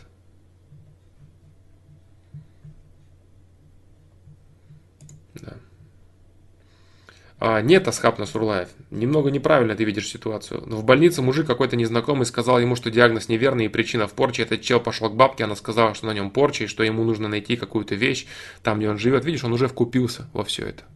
Он уже вкупился во всю эту игру, во всю эту грязь, во всю эту ненависть и во всю эту так называемую порчу и ужас своей жизни. Это еще мы не берем факт того, что у него такие отношения со своей женой, да, и если не найдешь, то умрешь, он долго искал, но так и не нашел, в итоге он умер. Так вот, тут чел даже не знал, что на нем порча, только потом узнал. Ну, я объяснил, да, в чем суть. Он не умер не из-за порчи, а из-за того, что, ну, какие-то, любые, не знаю, умер он, не умер, негативные последствия в его жизни человек имеет исключительно сам из-за себя, из-за своих отношений с женой, из-за своих переживаний, страданий, обид и прочего негатива, разрушения, который человек несет в своей жизни. Потом он пошел к этой бабке, он повелся, он начал во всей этой движухе жить и думать этим. Понимаешь? Его реакция. Его реакция на это. Его собственное отношение с женой, его собственное отношение с миром, его собственная реакция на всю вот эту байду, которая начала происходить. Это его и задавило. Таких примеров масса, когда люди не справляются с этим и начинают сами в этом жить, копаться и загибаются, и все. Но это не другой человек сделал. Это он сделал со своей жизнью сам. Во-первых, выстроив такие отношения со своей женой, выстроив такие отношения с окружающим миром, закрыв и создав из себя нечто такое ужасное, что происходит с ним. Вот, и начав э, вестись на все эти вещи со всякими поисками, обрядами и прочим. Э, для таких людей, которые вот начинают вот это все, для них есть другая крайность, это религиозность.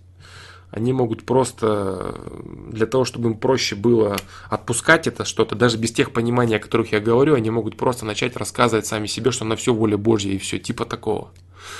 Вот, э, то есть э, спасение в религиозности для них может быть. Все, они могут там читать сутки, сутками молитвы и понимать, что на все воля Божья и все чтобы не вариться в этом, чтобы отвлечься от этого и выгнать от себя эти мысли. Вот. Можно, конечно, начать понимать э, с точки зрения причинно-следственной связи, энергетика и так далее, если есть возможность и ресурс, э, если ты способен это все понять. Поэтому как-то так, да.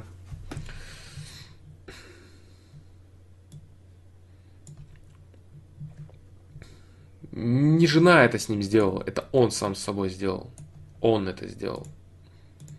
Я говорю, да, начнем с того, что у него такая жена.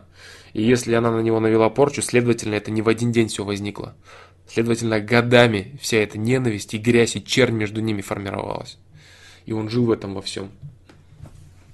И тут кажется, да, вот она навела порчу, да нет, конечно. Это был просто последняя капля его копания, его же реакции. И вот она до него таким образом дошла, докатилась. Вот так вот. Саша, у меня давно было любопытство сходить на собрание какой-то секты, просто глянуть, что там творится. Как считаешь, стоит ли это делать? Можно ли как-то защитить свою психику от влияния? Смотря какие там сидят челы, как они тебя будут промывать. И насколько ты готова, насколько ты способна защититься. Поэтому, да, Green 3 ты уже в ней, точно, да. Поэтому насколько ты способна защититься от влияния негативного. Есть всякие люди, которые конкретно промывают и ты ничего не сделаешь, и ты потом понесешь туда и хаты, и деньги, и все-все-все, и будешь думать, что это все правильно и нужно. А, с другой стороны, для чего ты туда пойдешь? Для того, чтобы для того, чтобы возвыситься над людьми, которые там сидят? Для того, чтобы почувствовать себя великой и крутой по сравнению с тем тупым дерьмом, которое там? А, не думаю, что это не думаю, что это созидательный мотив. Ну да, флом Ухатова даже. Донатьте, братва. Донат, мне нужен ваш донат. Эм, для чего? Для чего ты туда пойдешь, да? Самый главный вопрос. Самоутвердиться? Унизить в мыслях тех людей, которые в это верят? В чем твой мотив? Мотив. Проверить свою психику? Для чего? То есть ищи корень, мотив твой, в чем заключается? В чем мотив? Что-то я не нахожу там созидательного мотива, да? Я нахожу там какие-то понты.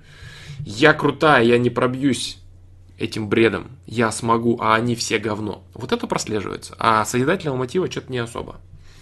Если ты с таким туда мотивом пойдешь, ничего хорошего тебя там не ждет. Не зарекайся, как говорится, да? Будешь зарекаться, что я вас по-любому... Обязательно тебе заплывет мозги. Не там, так в другом месте. Не зарекайся. Здесь пахнет зарекательством, высокомерием и тщеславием. Вот в твоем желании туда пойти, вот, вот чем пахнет, понимаешь? Я смогу, меня не зазомбируют, они тупые, а я нет. Они дураки, а я нет. Где созидательный мотив? Где? Хочешь понтоваться, хапнешь горе. Поофигевать там, я не думаю, что это цель. А, цель, скорее всего, показать себе, что я не буду офигевать там. Цель в том, чтобы показать себе, что я круче, я выше этого, я вот молодец. Зачем? Зачем? Унизить других людей? Ну попробуй, посмотришь, что получится. Поугарать просто, это и называется унизить. Потешить свое самолюбие. Я крутой, а они говно. Вот что это такое. Попробуй, посмотришь, что выйдет из этого. Ничего хорошего не выйдет, сразу говорю. У людей проблема – есть ужасные люди, которые пытаются на непонимании и горе других людей построить свое состояние. И они обманывают несчастных людей. А ты пойдешь туда угорать? Ты пойдешь туда, по сути, им злорадствовать.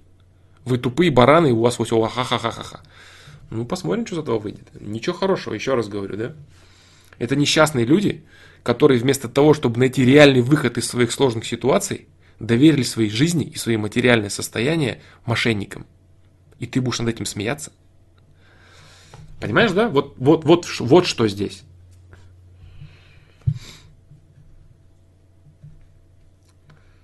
Вот так вот. Как ты думаешь, что изменится в обществе людей в, в, в 2020-х годах? Ну, технологии подрастут, э, если качественного прорыва... Как, когда произойдет следующий качественный прорыв технологический, я не знаю, да, я реально не знаю этого. В принципе, сейчас уже определенный застой творится, это можно видеть даже тупо по смартфонам. Одно и то же выпускают из года в год, все, все одно и то же, уже какой раз, какой год. То есть, э, то же самое наука, да, какая-то в плане углубления в микромир тоже там давно уже застой, какие-то фейковые, дутые всякие э, открытия, да. Если что-то там с графеном будет, э, с термоядерным каким-то синтезом, с графеном, если выстрелят, тогда, может быть, что-то произойдет, э, технологический какой-то. Э, по поводу ракет, с гиперзвуком, если что-то решат, ну, там с топливом, да, проблемы тоже. Ну, короче, технологический рывок, когда будет, тогда и произойдет какой-то бум. Все вот эти фантастические телеги о том, что в 2020 каком-то году прям конкретно там будут летающие машины, это может быть так, а может десятками лет ничего не меняться. Вот как есть сейчас идет, идет, идет, идет какие-то там локальные войнушки, кризисы, проблемы, и все, люди будут вариться в одном и том же. Как люди, допустим, варились в одних и тех же там конях, телегах на протяжении сотен лет, да, они могут вариться вот в этом э, на этом уровне очень долгое время. В принципе, по сути, э, есть, конечно, улучшение, есть модернизация какая-то всех вещей, но, допустим, в тех же самых э, там, самолетостроении, двигателях э, нет огромного рывка уже на протяжении многих лет, десятков лет. Прям реально конкретного рывка. Там те же самые двигатели, они немного просто совершенствуются, советские. Что-то совершенствуется, модернизируется, но прям конкретно реально вот новьяк. Ну, есть Доработки, доработки. Доработки хорошие, модернизация глубокая. Но вот такого, как, допустим, изобретение электричества, такого нет. Или изобретение ядерной бомбы, такого тоже нет. Вот, э, допустим, там, квантовый компьютер, когда реально там появится. Да, вот это будет прорыв, реальный прорыв, если это вообще произойдет когда-нибудь. Вот. вот такие вещи. То есть, и когда это произойдет, я не знаю. И произойдет ли это вообще. То есть, это произойдет тогда, когда человечество будет готово к следующему рывку, как вот оно было готово в начале 20 века э, к этому рывку. Оно было готово, он произошел. Он будет готово к следующему. Какой-нибудь чел выловит из эфира это и выдаст это все. И все. Когда это будет нужно. И выдаст это так, чтобы это получило развитие. Слушай нутро, и ты узнаешь, как жить. Правильно? Да, конечно, абсолютно правильно. Живи по совести, одним словом.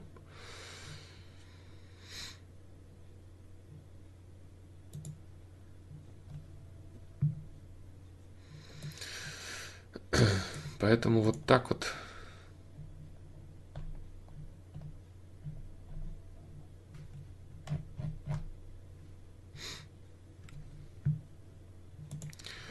Говорящая какашка на айфоне это прорыв. Ну да, да. Так, дальше.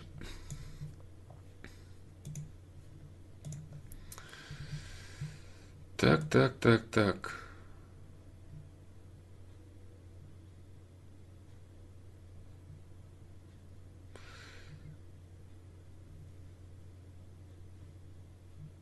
В Гвард продолжение вопроса. То же самое об отношении к окружающим. Почему человек склонен считать всех вокруг врагами и как не делать этого? Э, человек склонен считать всех вокруг врагами, потому что навязывается такая идеология, идеология конкуренции бесконечной. Э, когда была другая идеология навязывалась, люди считали всех товарищами и друзьями, да, братьями по развитию.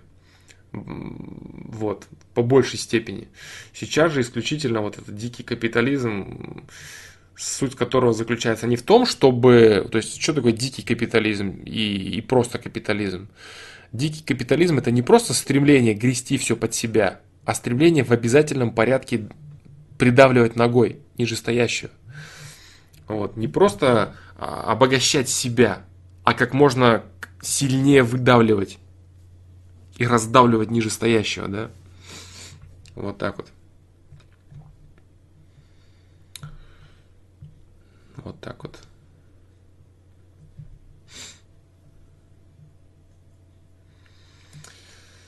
Так. А, как не делать этого? Ну, понять самое главное, что другой человек не в силах. Самое главное, чтобы понять, что другой человек тебе не враг, надо понять, что он не в силах тебе, во-первых, навредить. Это во-первых. И во-вторых, ты не в силах навредить ему. Ты, навредить, ты навредить в силах только сам себе.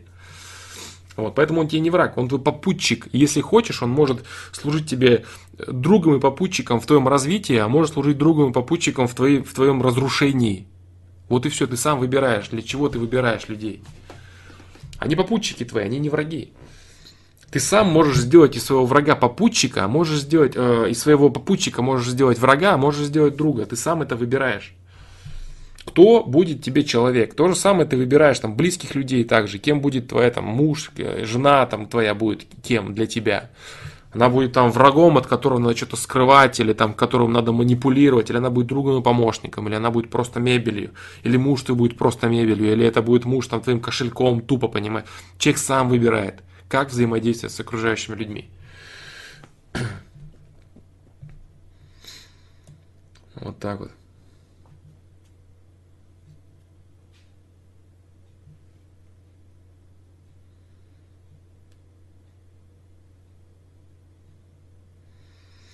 Лом, откуда в СССР взялись люди, которые прошли войну, и все-таки те же люди сдали весь СССР? Это долгая тема, я много раз а, части об этом озвучил, сейчас не хочу об этом говорить. Это надо будет говорить про СССР, про политику, про людей, про коммунизм, про капитализм, готовы, не готовы, надо было, бла-бла-бла. Не хочу, бро, честно.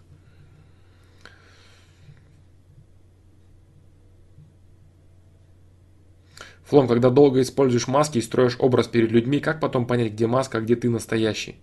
Э, иногда это сделать очень сложно. Вот вообще, по идее, момента, когда э, полностью стирается граница, не наступает. Э, не наступает никогда. Граница это всегда есть на уровне твоей совести. Но проблема в том, что чем больше ты э, живешь масками, тем больше ты переступаешь через свою совесть. И чем слабее ты ее слышишь. Теорети... И наступает такой момент, когда теоретически ты вроде можешь, способен вернуться, способен услышать голос совести, но на практике ты этого уже не можешь сделать в принципе. И все, что у тебя остается, это вот из твоей модели, твоего, твоей картины совершать какие-то выборы, и вот и все. Вот. В принципе, единственное, что ты можешь только слышать протест своей совести по отношению к тому, что происходит. То есть вроде ты делаешь что-то, а тебе внутреннее недовольство, тебе не нравится все вот это. Только в этом. У тебя не будет четкого понимания. Если ты, конечно, не способен со стороны себя посмотреть, у тебя не будет четкого понимания. Так, вот это я неправильно делаю, это не мое, это не я, вот так, вот так, вот так, вот. Ты можешь погрязнуть в этом. Погрязнуть в этом и жить в этом, вариться в этом и думать, что это вот я настоящий там и так далее. Только протест, внутренний протест от того, что... Ну, если ты сможешь его уловить, опять же, все зависит от степени можно погрязнуть в этом конкретно и вообще не выбраться. Потом случайно тебя там либо машина собьет, либо в болезни какой-нибудь погрязнешь, и все. То есть остаться жить в маске можно, в принципе, это серьезная проблема, и можно это сделать и так и прожить непонятной пустышкой, непонятно для чего, да, вообще не реализовав свой потенциал. Вот так вот. Стоит ли с банковской карты визы переходить на отечественную карту МИР? Не знаю, как хочешь. Можешь, можешь и то, и другое. Не надо переходить. Можешь и то и иметь, и это иметь, пожалуйста. Это такая экономическая тема, да. Как угодно. Пока полностью отказываться от визы, ну, я не вижу смысла лично, да.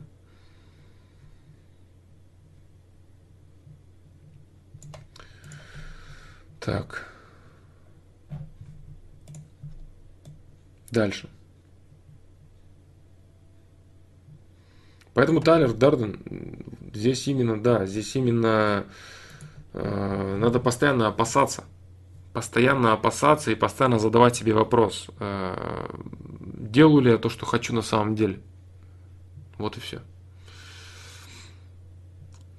Это серьезный вопрос, да. И можно остаться с этой маской, потом она не отлипнет уже от тебя. Теоретически будет, то есть жизнь твоя не прекратится, потому что теоретически у тебя есть возможность, шанс и процентовка того, что ты еще можешь зацепиться за совесть и выбраться. Но на практике такие люди, они обычно этого не в состоянии сделать, и они не делают качественных выборов правильных. Они теоретически могут это сделать, поэтому они цепляются за жизнь. Они еще не потеряны, и у них есть как будто бы возможность реального дальнейшего развития и, так сказать, возрождения. Может у них такое произойти, там они упадут в какую-то там свою собственную яму там или дыру, и вот у них просветление настанет, бах, как озарение ушатает их. Вот, но на практике обычно это очень сложно сделать. Вот так вот. Есть страх, что без маски буду неинтересен и нудным, а не весельчаком, который всем нравится. Ну да, да, это основная тема всех людей, которые носят маски. Они думают, что я настоящий, никому не нужный, все думают так. Понимаешь? И прикинь, как бы было, если бы все сняли маски, и ты думаешь, что ты весельчак и нужен всем остальным. А может быть, ты нужен унылый и грустный, такому же унылому и грустному челу, который просто хочет по душам с тобой поговорить, сказать, блин, братан, надоело маски корчить, надоело казаться, надоело быть каким-то наигранным, дутым позером.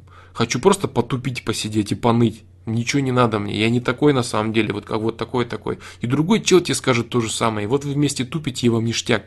Вместо того, чтобы вы изображали какие-то фейки друг другу и тупили от этого еще больше. Понимаешь? То есть все зависит от того, с кем ты разговариваешь, да. Может быть, тот человек хочет того же самого, а хочет он по-любому того же самого. Внутри понятно, что внешне каждый человек хочет выпятиться, выделиться. Вот почему он хочет выпятиться, выделиться? Потому что он боится. Он боится показать, показать себя настоящего. Вот так вот.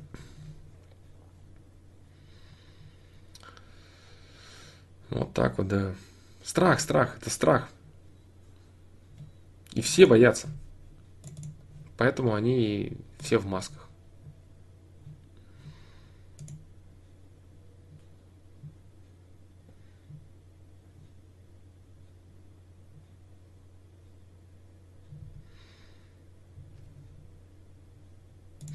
Ты кайфуешь не от того, что людям весело с тобой, ты кайфуешь от их одобрения. Понимаешь?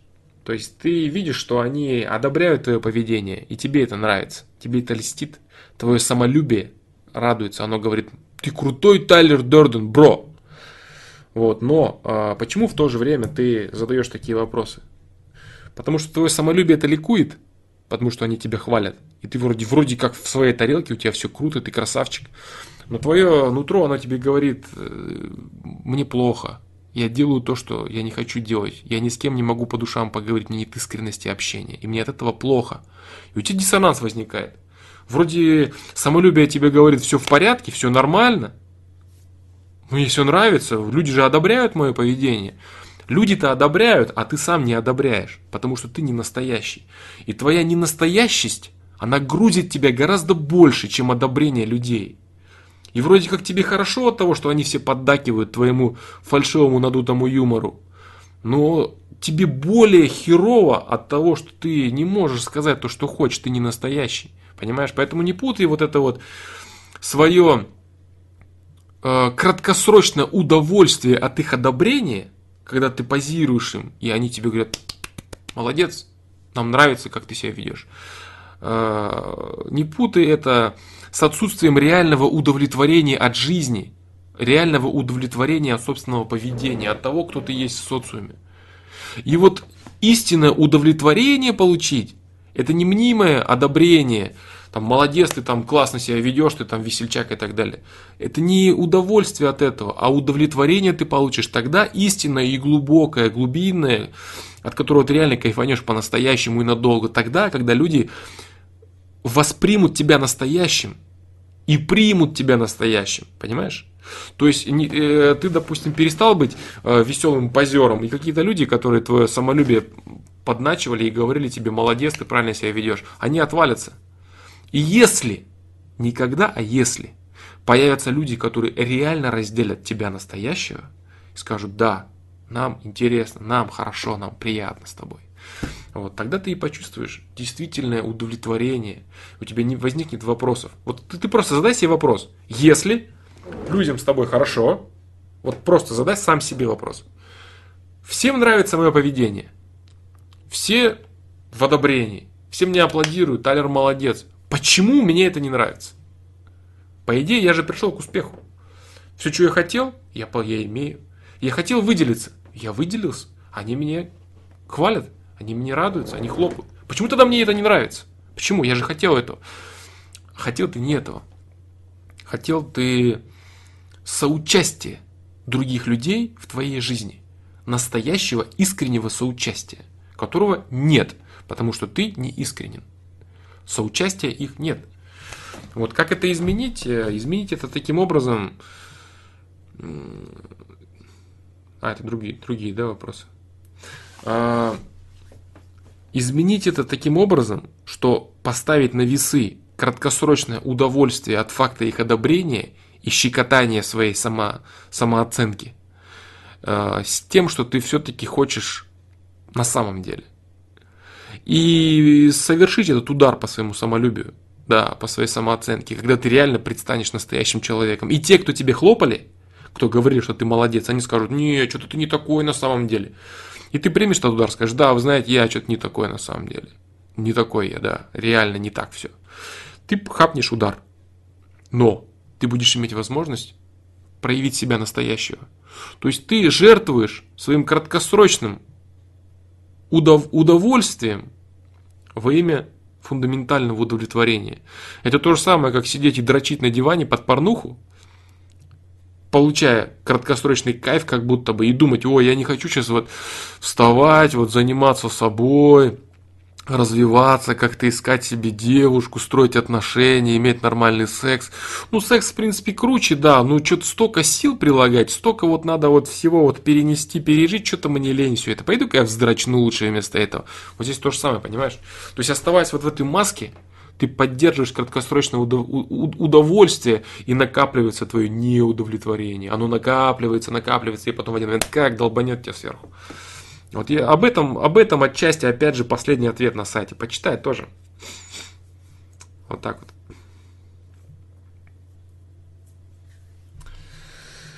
Вот как-то так. То есть взвесь на весы, что для тебя важнее. И пощекотать самолюбие одобрением и маской. Это круто, да, приятно но это очень быстро наскучивает. Вот так вот. Я думаю, если понять то, что я сказал, ответ будет дан. Если нет, пока зайти на этот вопрос еще с каких-то сторон, я, к сожалению, не в состоянии. Сказал все, что мог, все, что знал вот на данный момент, да. Прочитай вот ответ чела. Э, ответ человеку на сайте. Самый вот последний.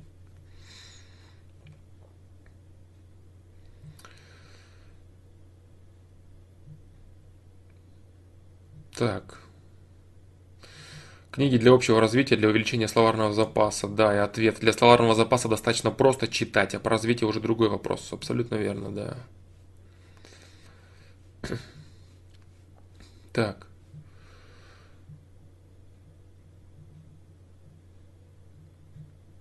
Саша, не знаю, был ли раньше такой вопрос, что делать, если часто забываешь, например, закрыл ли нормально дверь, когда ушел из дома, или убрал ли еду в холодильник перед сном. Я вот вроде все это делаю, но не запоминаю, а потом меня глючит.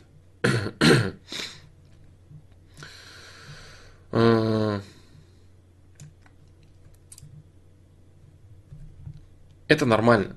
То есть это а, совершение неосознанных действий на автомате, при том, что ты думаешь о других вещах, и потом ты пытаешься понять, делал ли ты это или нет. Это нормально, это у многих людей так, да. Я, кстати, говорил о том, что жить постоянно на каждом осознанном действии, это неправильно. Имеет смысл все-таки э, совершать какие-то действия на автоматизме и в это время думать о чем-то другом. И ты вот так вот делаешь, как человек, допустим, ведет машину так и ты там убираешь какие-то продукты, закрываешь дверь, а потом не помнишь, сделал ли ты это. И если наступает момент, когда тебе это важно, например, ты уходишь куда-то и ты хочешь проверить, выключено ли все, закрыты ли окна, хотя ты закрывал их на автомате. Проверь, ничего страшного. То есть это, это нормальный процесс, короче, да, насчет которого не стоит грузиться. Делаешь на автомате какие-то определенные вещи, а потом в момент, когда тебе надо что-то проверить, ты это перепроверяешь, и все, все в порядке с этим. Нет никаких проблем. То есть можно, конечно, тупо доверить своему автоматизму, да, я это по-любому сделал, потому что я это сделал, а можно и перепроверить. То есть если, или, допустим, ты на ночь там закрыл ты дверь или не закрыл. Надо идти пойти проверить. Вот. Хотя, естественно, она закрыта, да, на автоматизме ты это сделал. Но хочешь проверить, иди проверь, да. Не парься на, по этому поводу. То есть иногда свой автоматизм имеет смысл перепроверить для того, чтобы осознанно уже понять, что вот оно вот так. Там утюг выключен, да, вот ты это точно знаешь, а не просто доверяешь своему автоматизму. Если, нас, если наступает момент, когда тебе это нужно точно и реально узнать, значит есть на то причина, да, и эта причина должна быть удовлетворена. Вот как-то так, да? Вот так вот.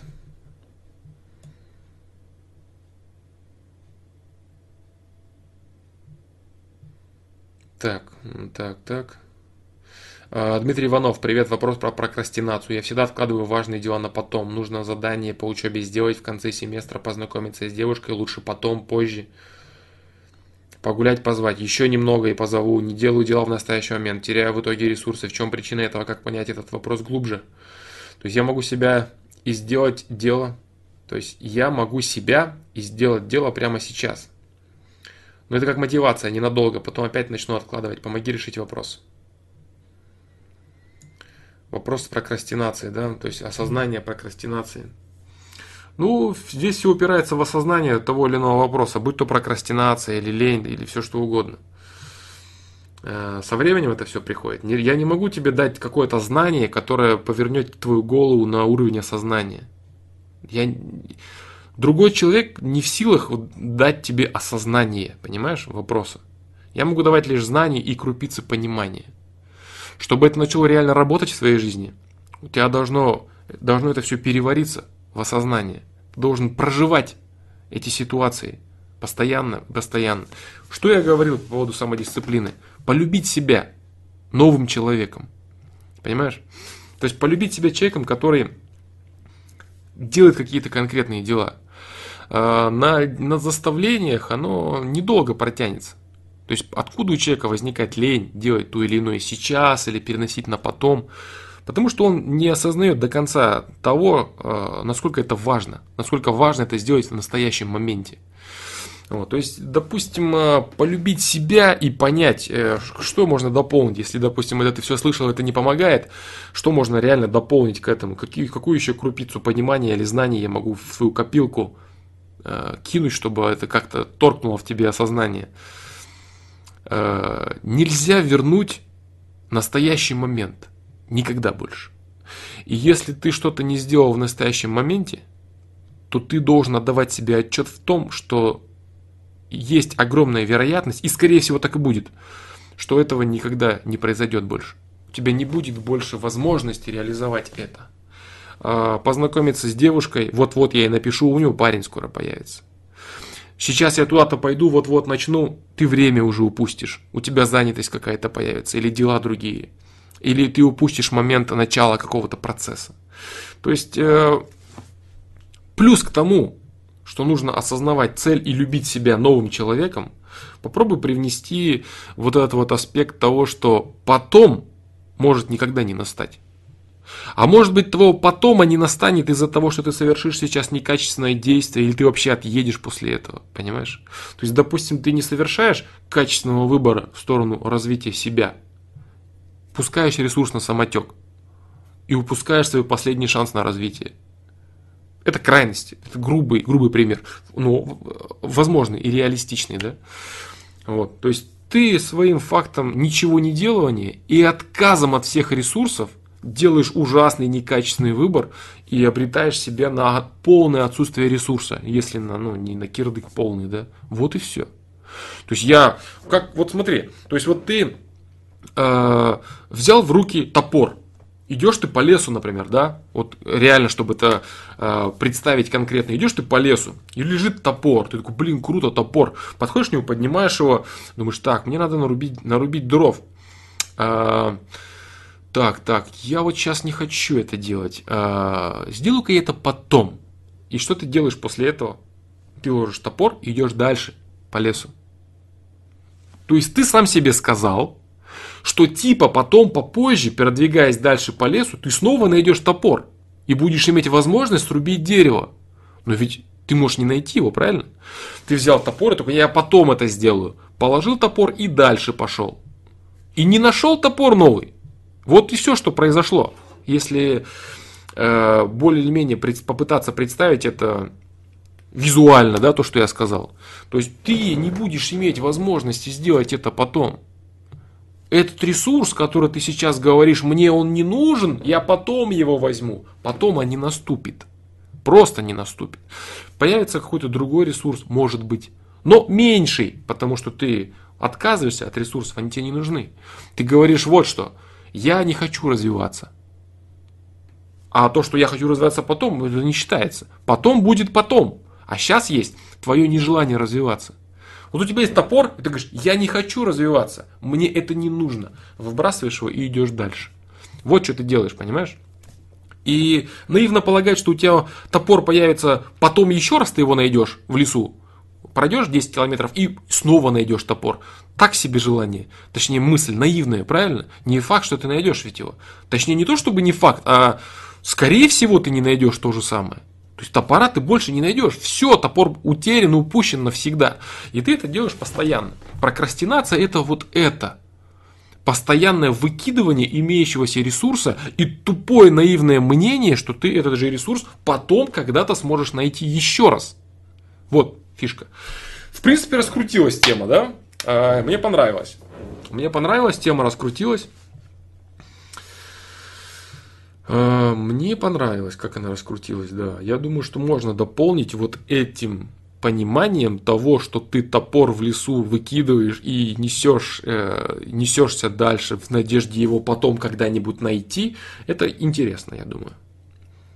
Да, про я думаю, круто. Вот можно запомнить. Я думаю, что интересная тема, и в ответ хороший получился, полезный. То есть, реально, вот, допустим, девушка, девушка с девушкой тебе надо познакомиться, и ты такой, так, да, про топор запомню, когда в следующий раз буду откладывать. Именно. Сейчас я беру топор, и я его найду в следующий раз. Через 10 километров я его хочу найти. Ну, ну ты понял, да, короче? Да, я думаю, что вот... Я думаю, что можно вот этой темой, плюс к тому, что полюбить себя, самодисциплина, мотивация, трали-вали, осознание цели и вот эту вот тему с топором, короче, я думаю, ее можно, можно присобачить в качестве кусочка понимания и чтобы она как-то вот доехало понимание с помощью вот этого. Потому что это важный вопрос очень, прокрастинация, да, иностранец, кстати, дружище, когда будешь, если как, если и когда будешь проставлять тайм-коды, вот прокрастинация, как, как бы ты ни назвал этот вопрос, а, я не буду тебе давать названий, прокрастинация в скобках еще тоже укажи, потому что кто будет искать по тайм-кодам вопрос, а, пусть он найдет этот вопрос тоже, да, прокрастинация, и осознание, да. Прокрастинация, слэш осознание и что-то там еще, как ты его назовешь. Пусть люди находят этот, этот ответ э, по таким тайм-кодам. Я думаю, что это крутой ответ.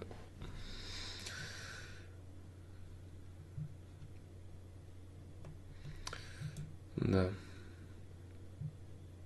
Дальше.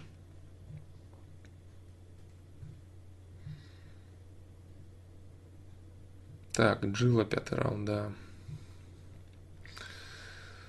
Так, инсайдер, трали-вали.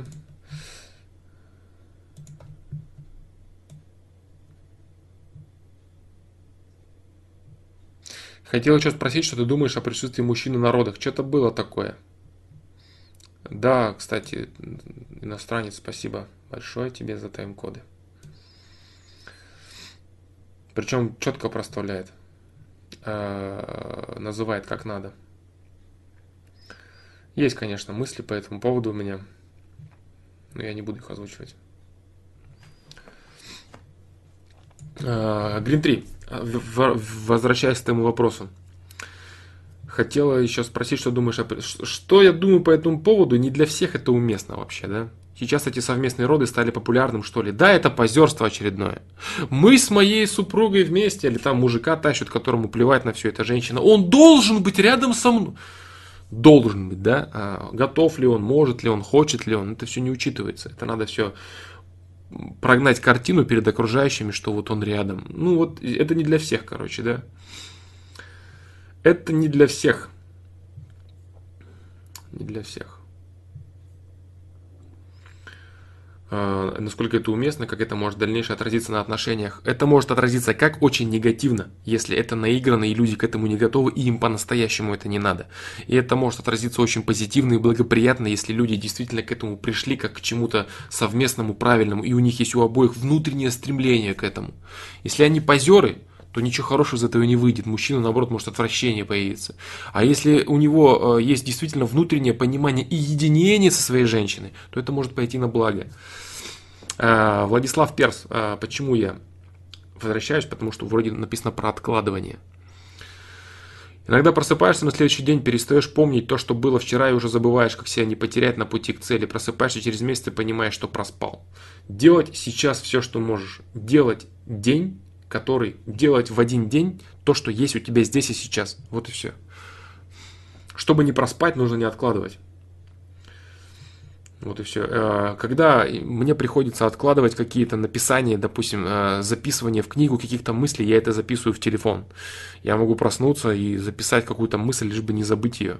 Записать ее в телефон и постараться раскрыть и реализовать. При этом существует огромное количество упущенных мной видео, о которых я говорил, что я их не реализовал в нужное время, в нужном месте, и они остались полностью потерянными для меня и упущенными. Были какие-то всплески творчества, озарения видео, которые я на потом отложил, вот, и с этим, и они, к сожалению, оказались потерянными для меня, да. Вот пример, да, реально. Поэтому иногда было старание, чем поначалу особенно, что-то вымучить. И я постарался отказываться от этого, чтобы не делать какие-то там трешовые вещи. Вот. А иногда наоборот получалось. Когда вот есть, есть стремление, есть рвение и понимание вот какого-то позыва, вдохновения, вот хочется выдать. И думаешь, а вот сейчас вот Сейчас сформирую чуть попозже и сделаю. Вот сформирую чуть попозже, чуть... и все это в кашу, и все это вот, и все, и ноль. Какие-то части мыслей оттуда оставались, естественно, во что другое перетекали, но работа была упущена. Работа была упущена, потому что момент дня был упущен. Вот так вот. Это вот конкретно из личного опыта.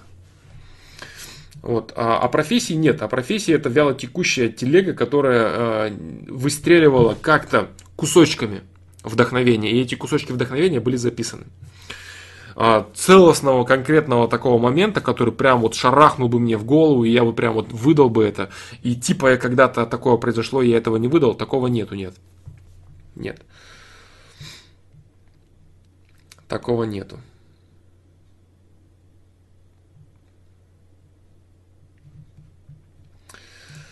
Поэтому вот так, чтобы не проспать, нужно жить настоящим, да делать сейчас. И просто единственное, что помни, да, помни про топор.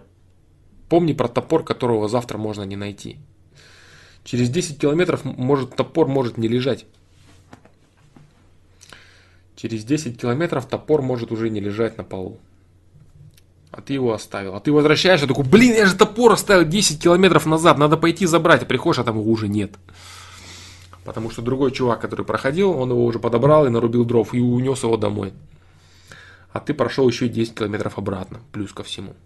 Ты вдвойне олень, короче, получаешься. Да? Ты первый раз его не подобрал, потом пошел взять, еще и не нашел. Вот так вот. Вот, Green 3 по поводу родов. Да, тебе ответил я по поводу этого откладывания еще ответил. Но когда знаешь, что там точно он лежит, то начинаешь откладывать. Да нет, понимаешь? Вся проблема в том, что он там не лежит. Я вот много раз говорил, что человек за свою жизнь вообще, да, он в целом не проживает ни одного э, идентичного дня. Вот если даже не представлять э, лунные дни, энергетику и так далее, в целом Земля постоянно находится во вращении, да, и по отношению к, окружающим, э, к окружающему пространству, она постоянно передвигается. Поэтому каждый, каждый день человек имеет разные условия для жизни, разный настрой, разное настроение, энергетику, мысли разные, свое взаимодействие с окружающим пространством, с эфиром и прочим. Он не может там лежать на следующий день, точно, не может. Потому что ты проживаешь совсем совершенно другие условия. И даже если там лежит топор, то это уже другой топор, понимаешь? То есть, если даже он там все-таки остался лежать, то вчера это был грамотный наточенный топор, а сегодня это конченый заржавелый топор. Вот в чем тема. Поэтому говорить о том, что там лежит такой же топор, я это точно знаю, нет, это не так.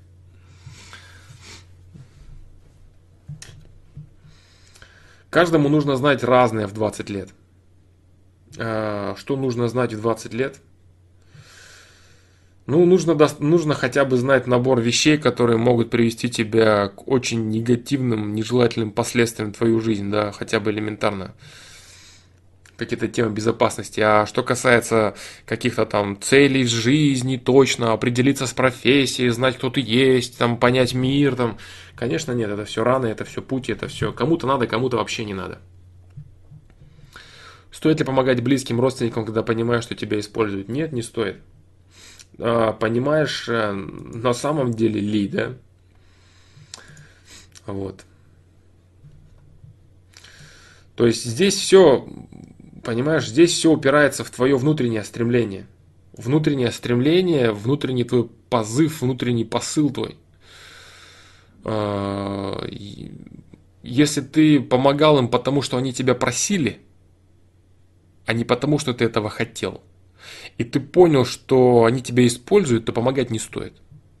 То есть ты не хотел помогать, но тебе надо было, потому что ты думал, что у них проблемы, вот они тебе говорили, а тут ты понял, что они тебя используют. Не нужно этого делать.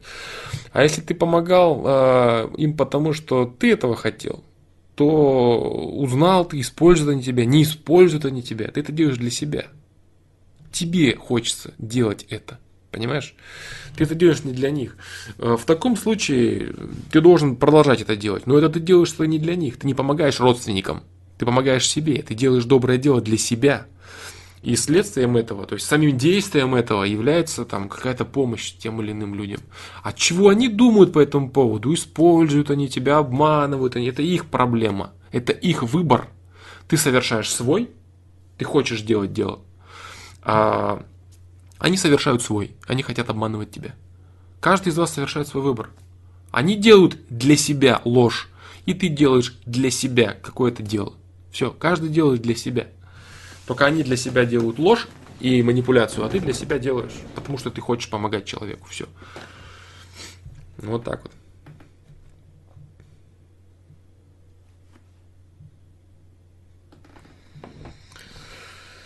Да, топоров что-то нет, одни ножички или кол... колтны. Система, я люблю орать, что могу на стримах, вот и дай мне топор. Ты же знаешь, дружище, как будет тебе нужен топор, ты сразу его найдешь.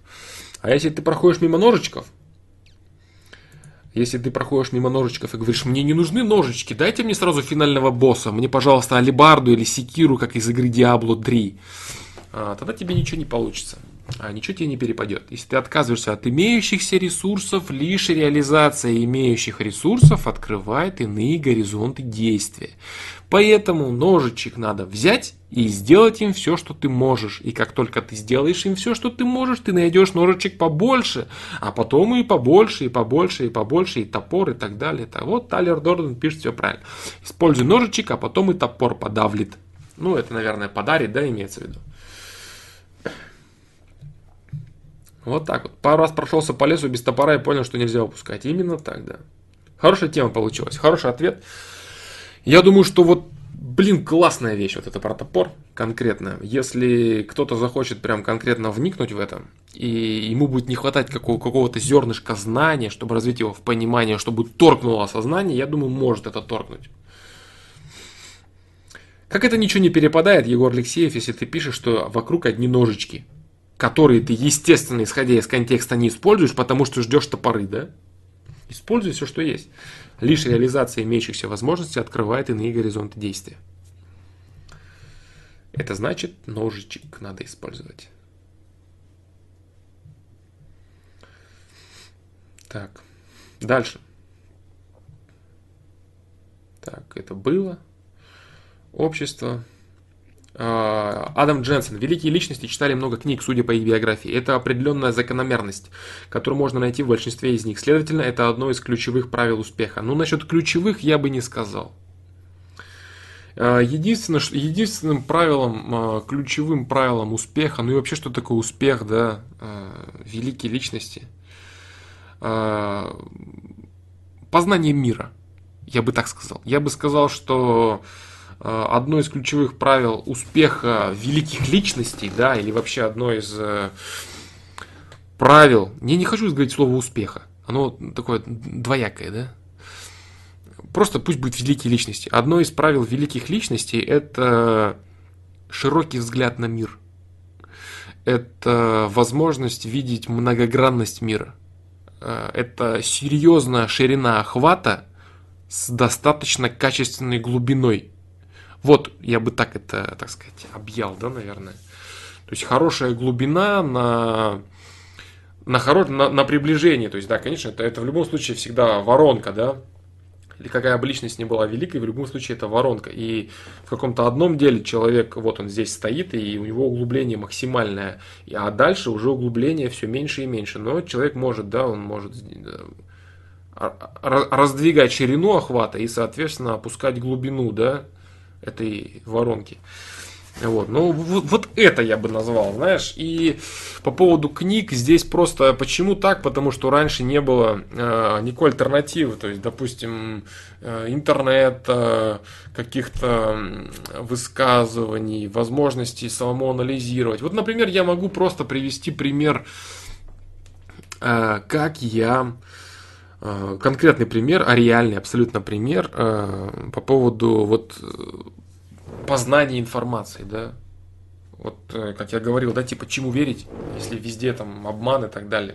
Я уже говорил на этот счет по поводу того, что можно смотреть там каких-то стримеров или перископеров, вот, и слушать те вещи, которые они, не о которых они говорят, или наблюдать за чем-то, да, то есть они говорят там о том, как они покемонами что-то ищут, а ты просто наблюдаешь за тем, как люди ходят рядом, да. Так вот, э, свежая телега, на, на этой неделе она была мной э, зашарена. Есть один стример, со Швецией, который стримит одну игру, да, а, я считаю этого чела, в принципе, нормальным человеком, таким адекватным более-менее, такой взрослый парень, адекватный, а, имеющий свою позицию такой, не боящийся ее высказывать, э, не дурак, скажем так. Вот, и э, он стримил, э, я услышал вот что. Он говорит, да, вот, говорит, у нас в Швеции вообще, по идее, не относящийся к, к теме его стрима телега, да, но она очень крутая. Он говорит вот что. У нас, говорит, э, ну это общеизвестный факт, что краеугольным камнем Швеции является э, легенда о том, что у них вот полностью э, равные права между мужчинами и женщинами. И это вот тема, которой шведы вот кичатся, хвалятся, и типа вот это вот наша Швеция. Вот мы полностью уравнены в правах. И вот об этой теме он сказал, хотя он о политике вообще ни о чем таком не говорит. И он говорит вот что. Он говорит, да, говорит, у нас, говорит, это в основном только позируют, что оно все так. На самом деле гораздо уже все больше сдвинуто в сторону э, предоставления женщинам больших прав, чем мужчинам. Но, говорит, как только ты начинаешь зарекаться об этом и разговаривать с кем-то, типа там, почему, для чего вообще, говорит, в нашем обществе дают женщинам нарочито, говорит, именно вот так вот, с таким позерством и вычурностью все больше, больше, больше прав, чтобы якобы показывать, что вот уравнены мы в правах, но говорит, на самом деле это уже перетекает, э, у нас, говорит, уже в Швеции матриархата гораздо больше, чем патриархата, и это мешает и женщинам, и мужчинам, говорит.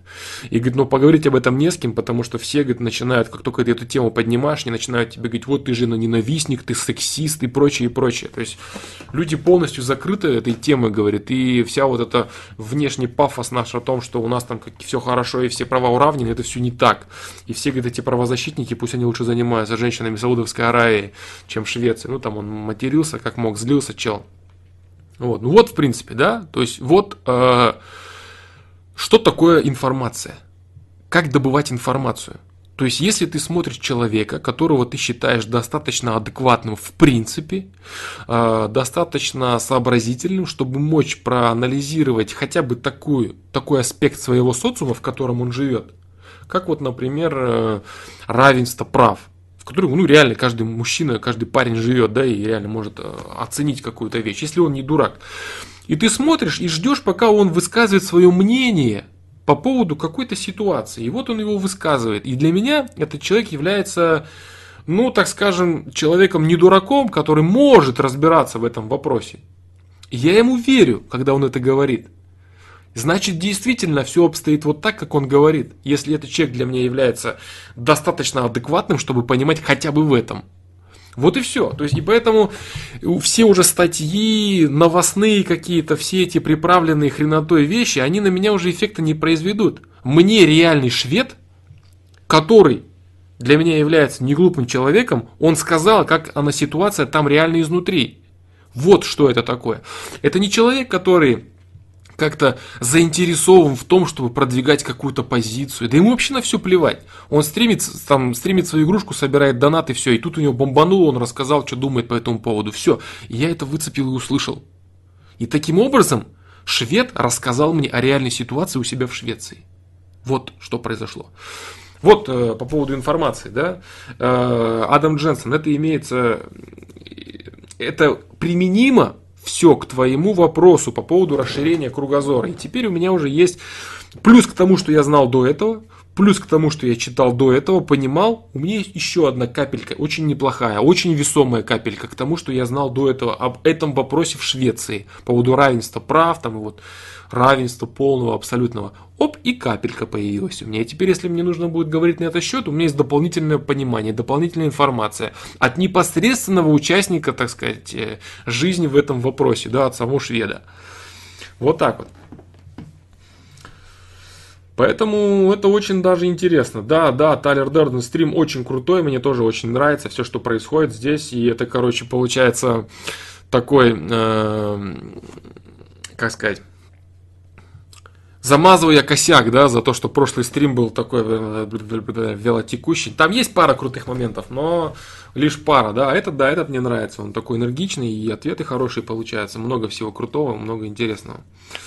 Вот так вот. Э, учить английский, ну, я не знаю, в принципе, для того, чтобы знакомиться с миром, имеет смысл, да, это делать. То есть на уровне Up Intermediate знать, ну, в принципе, я думаю, имеет смысл, конечно, да. Потому что, допустим, вот опять же смотреть тот стрим, да, который я смотрел без знания английского языка, хоть он разговаривал на ломаном английском, не на особо точном, четком, было бы нереально, да. Вот, да, очень весомая капелька получилась, Тайлер, э, очень весомая, потому что, как бы, да, знаю я, э, много раз видел этого человека, какие-то его там рассказы, его поведение какое-то такое, мне, в принципе, он импонирует.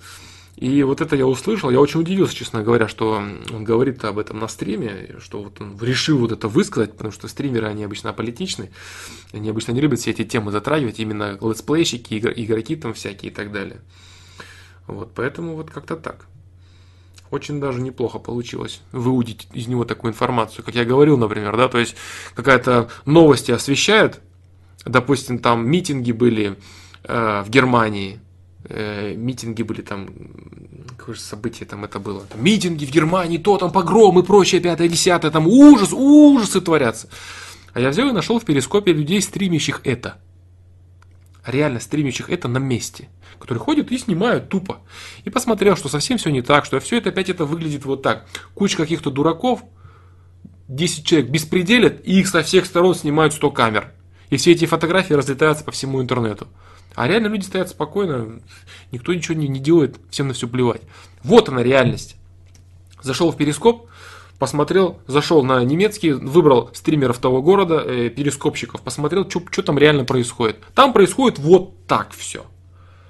А фейки и раздутые новости о том, что там беспредел, революция, вообще там ужасы, это все неправда. А правда вот это, то, что человек показывает, который там живет. Он ничего не говорит, он просто ходит и снимает. Издалека ходит, в толпе снимает, люди смеются, радуются, что-то там выпивает какой-то там. Вот реальность, понимаешь? То есть вот один из способов добычи информации. Очень крутой способ. И вот так вот э, интернет дает возможность э, расширять свое свой кругозор, расширять свое миропонимание, расширять свое э, знание событий, вокруг, да, поэтому не только книги теперь дают возможность человеку знать мир, а и вот такие вот вещи тоже, Адам Дженсен. И великая личность, я считаю, да, это в первую очередь э, расшири... очень широкий, ширина охвата, ширина взгляда с достаточной глубиной. А, вот я так считаю, да. Вот так вот. А, молоко магазинное, смотря какое, что за магазин, да, Э, магазинное может быть разное. Может быть, туда привозят молоко, у которого э, там продает какой-нибудь комбинат сельский, да, и у него срок годности двое суток, а можно в магазине купить молоко, у которого срок годности месяцы. В каком магазине? Какое молоко? Молоко, которое вредное и химия ужасная, конечно, это плохо. А настоящее качественное молоко, это хорошее молоко, полезное, да, это хорошо. Опять же, от кислотности зависит твоей. Если у тебя кислотность повышена, то тебе оно замечательно зайдет. Мне, допустим, молоко не идет не потому, что оно вредно, потому что просто мне неудобно его переваривать. Мне кефир, например, нравится. Вот. Все зависит от организма.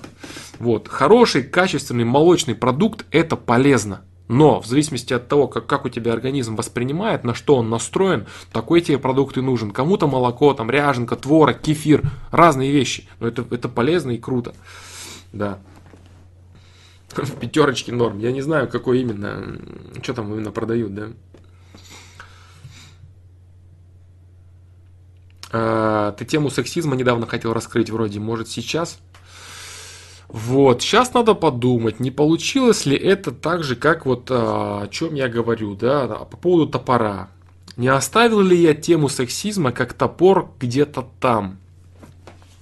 Неплохо, Сергей Сипенко, неплохо. Сейчас. Сейчас, сейчас, сейчас. Не достану ли я ржавый топор, стрёмный, да? Упущ... Не упущу ли я что-то? Скорее всего, так и произойдет.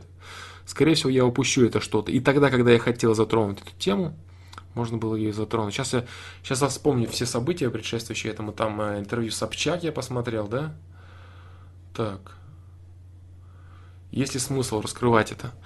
Сейчас, сейчас, сейчас, сейчас, сейчас. Что же там было из интересного? Сейчас я попробую вспомнить. Сейчас, сейчас, сейчас, сейчас, сейчас. Сейчас. М -м -м.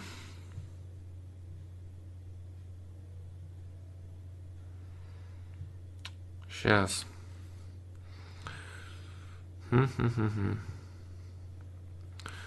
Сексизм.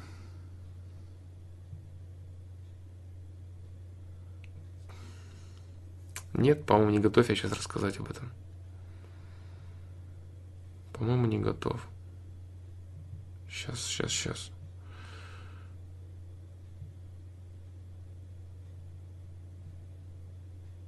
Нет, не готов я сейчас об этом рассказать. Нету, нету в памяти той важной группицы, которую я хотел рассказать. Вот наглядный пример того, что значит оставлять на потом, да? Вот наглядный пример. Да. А если от молока рвотный рефлекс, значит, что тебе молоко не идет.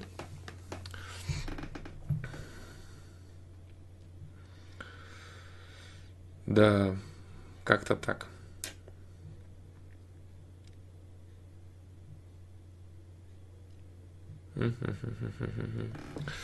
Короче, когда снова я вот заеду на эту тему, да, я ее сразу озвучу просто и все. А, как на тему, кстати, я хотел сказать, ну почему-то, спасибо, кстати, вам за это, да, за то, что никто не задал тему по тему Олимпиады, а, что Россию забанили на Олимпиаде, да.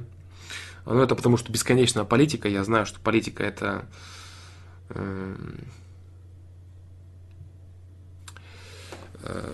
такая тема, да, она любимая, но она нелюбимая многими. Короче, что я думаю по этому поводу? Я думаю, что это, конечно, печалька конкретная, э, что Россию забанили. Не смогли все-таки наши деятели затащить. Э, что я думаю по поводу выступления спортсменов? Я считаю, что спортсмены должны выступать. И политика позиция политиков некоторых, некоторых, которые говорят, что э, пусть спортсмены сами решают, выступать им или нет под нейтральным флагом, бла-бла-бла. Я думаю, это неправильно, это нечестно. Это стремление снять с себя ответственность за неспособность защитить своих граждан. То есть э, политики, играя вот в эти все войнушки, они оказались неспособными защитить своих граждан, э, своих спортсменов, которые жизнь на это э, кладут, да. И сейчас говорить им так, что как хотите, так и делайте. Хотите выступать, выступайте. Хотите не выступать, не выступайте. Если вы патриоты, не надо езжать туда. Вы же за Россию должны. Вот. А человек готов и хочет защищать свое государство на спортивном поприще, а ему не дают возможности этого сделать. Политики просрали свою войну в этом плане. Я без претензий, кстати, сейчас здесь, да, я понимаю, что за столько лет э, Россия потеряла свои рычаги воздействия, и в олимпийских комитетах, в том числе, там полностью ручная тема, это и э, стукачество одного человека расценили как возможность создать полноценную дискредитацию всей стране, это, конечно, дикость полнейшая. С этим я не спорю, это однозначно. Вот. Но факт в том, факт в том, что Россия пока э, проиграла на этом, так сказать, на этой площадке политическую игру. И говорить людям, которые тренируются всю жизнь, что вот вы якобы типа не патриоты, если поедете выступать, я с этим не согласен. Надо однозначно показать позицию людям, что они должны поехать и доказать, что они могут победить. И они из России. Все-все прекрасно будут знать. Из нейтральной страны Иван Попов сделал то-то. Ну, Поэтому я считаю, моя позиция однозначная в этом плане, что люди должны поехать, спортсмены, которым политиканы не смогли обеспечить участие, а они должны поехать и постараться там себя проявить и показать. Вот что я думаю по этому поводу. Выступать под нейтральным флагом, удар по имиджу страны, именно так. Абсолютно верно, согласен полностью. Это удар по имиджу страны. Но удар по имиджу страны это бан с Олимпиады. И большего удара уже не будет. И если Россия гордо промолчит и полностью это проигнорирует, это полный бред будет. Потому что таким образом она согласится с тем, что да, вот без допинга мы, мол, выступать не можем, да, и не умеем. Это неправильно. Вот. Удар по имиджу страны в том, что Россию забанили с Олимпиады. Вот это удар, так удар, конкретный. И это удар действительно да а, говорить спортсменам, которые, для которых это и заработок, и смысл жизни, вы не, мы, мы просрали политиканство, мы вас защитить не можем, чтобы оспорить их решение и заставить их принять вас на Олимпиаде, поэтому вы не езжайте. Так нет же. Да, они спортсмены, мы патриоты, мы хотим представлять, защищать нашу страну. Так дайте нам возможность. А политиканы говорят, мы не можем дать вам возможность, и ехать вы тоже не должны. Так что ли? Я с этим не согласен полностью. Вот, моя позиция, что люди, спортсмены должны поехать под любыми условиями и защищать там и свой имидж, и имидж своей страны, которая на политической арене не справилась с этим делом. Вот так вот. Вот такие вот дела. Можно, выступая под нейтральным флагом, защищать свою страну. Я тоже так думаю, да. Пропустили конкретно, да, конечно, пропустили. Я думаю, что Путин там конкретно навтыкает людям за это ответственным. Ну, они, конечно, отмазываются фактом того, что мы ничего не решаем, там батил куплен, судьи пидорасы, да. Вот, ну, что делать? Короче, спортсмены в этом не виноваты. А, не тащите политику, дайте людям хотя бы тогда участвовать от себя. Я считаю, я считаю так. Я считаю так. Это мое субъективное мнение. Я могу быть э, там ошибаться, могу быть неправ. Кадыров запретил своим ехать. Пожалуйста, да, это мнение мнение каждого, каждого политика, каждого человека мнение. Какие-то спортсмены не поедут, какие-то спортсмены поедут. Мое мнение таково, что Россия должна была добиваться участия всеми силами. Я уверен, что все это было сделано. Я уверен, что Россия всеми силами добивалась участия на этих Олимпийских играх, но они не смогли этого сделать. Если они не смогли этого сделать, если политики проиграли на своем поле боя, Дайте возможность спортсменам хотя бы выступить на своем поле боя. Да, зашкваренным, э, ярлыком, да, скажем так. Без гимна, без флага, без принадлежности к стране. Но не спортсмены в этом виноваты. И губить людям жизнь и карьеру фактом того, что они просрали политические игрища, я считаю это несправедливо. Люди должны свои, свое мастерство и свои навыки за свою страну попытаться показать. И даже если они будут награждаться, там, представитель, нейтральный спортсмен, там, такой-то, ну, все же будут знать, что это такое. Все будут знать, что это без допинга, что там уже понятно, что там какие-то другие спортсмены могут быть нашпигованы с утра, с, с пяток до, до головы, как всякие там Сирены Вильямс, да, теннисистки. Вот, вот с такими мышцами, такие бугайки. Вот, а российских атлетов там, понятно, будут муштровать по полной схеме. И даже так, если они затащат что-то, хотя бы в тройку попадут, какие-то медали возьмут. Это будет супер круто. Я считаю, им нужно это делать по-любому. Вот так вот.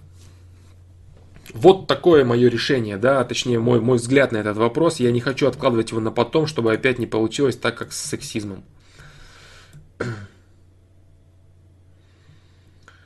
Вот так вот. Так, в целом, да, просто как бы такое горячее, да, горячее событие, очень важное, очень, конечно, блин, ужасное.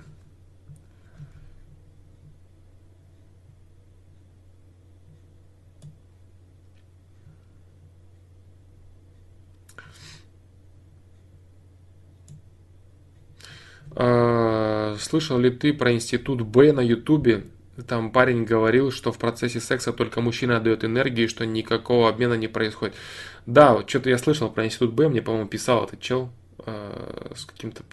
Что-то я помню, короче, да, я помню, я помню, я помню это, это я, я это помню. Э, парень говорит, что в процессе секса только мужчина отдает энергию и, и что никакого обмена не происходит, смотря в, э, в процессе какого секса, да?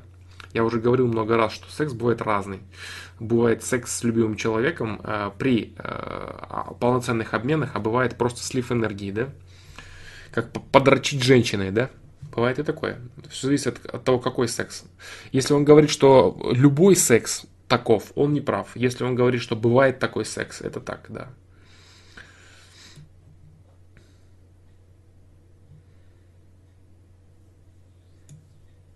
Да, там еще, по-моему, на награждении или на закрытии. На закрытии, по-моему, там можно. На закрытии. Да, в любом случае, я говорю, то есть нельзя своим гражданам вот это, это то же самое, как, например, ладно, эту тему я не буду затрагивать, всех этих э, спортсменов на высоких зарплатах, работающих на других клубах. Не хочу.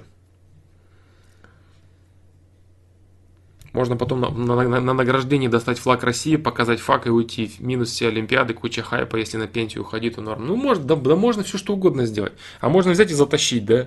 Можно занять первое место и показать, что вот, вот почему нас банят.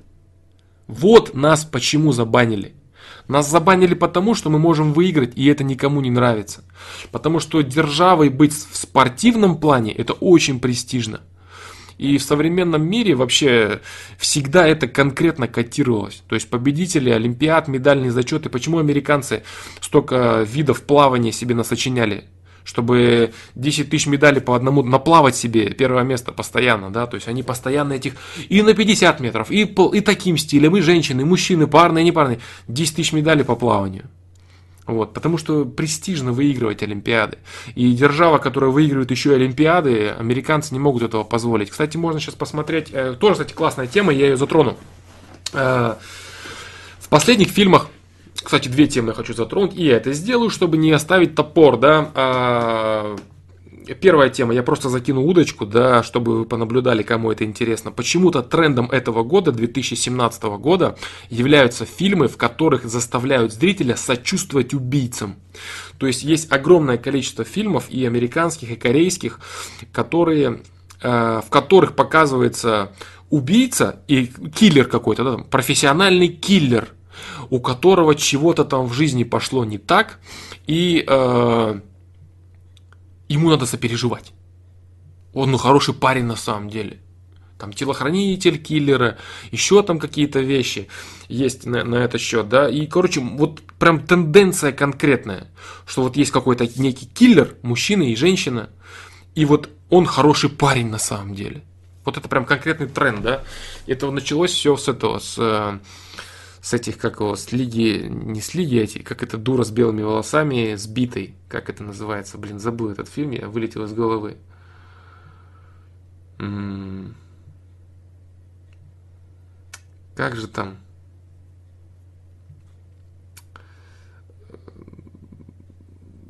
Суицид, суицид, суицид сквад, короче.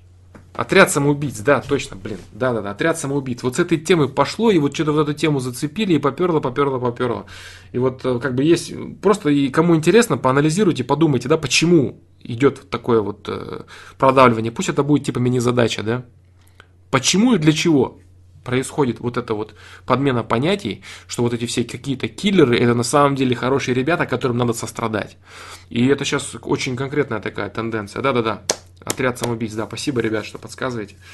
Вот, э, пусть это будет некой задачей, да, такой, для соображая, кому интересно подумать, самому мозгами пораскинуть. Тенденция, которую заметил я в фильме. Э, во всех фильмах сейчас. Э, сейчас очень много китайских компаний, китайских э, монстров влазят в Голливуд, влазят... А еще одну тему я хочу затронуть. Блин, капец круто, сейчас расскажу. Нет, я сначала ее затрону. Если кто-то читал по поводу сексуальных домогательств. Сейчас очень такая тема раскрученная конкретно, и что-то все стали сексуальные домогательства. И про Кевина Спейси я читал, что там он вечно вот у него сексуальные, домо... сексуальные домогательства. Э, что это такое, да? То есть почему повылазили, э, э, почему повылазили сексуальные домогательства Кевина Спейси. Я что-то прочитал, думаю, там, там те на него напали, эти на него напали. Ну что происходит? Почему? Почему так? Ну, Кевин Спейси, ну, толковый актер, в принципе, сам по себе. Ну, и так посмотришь на него вроде...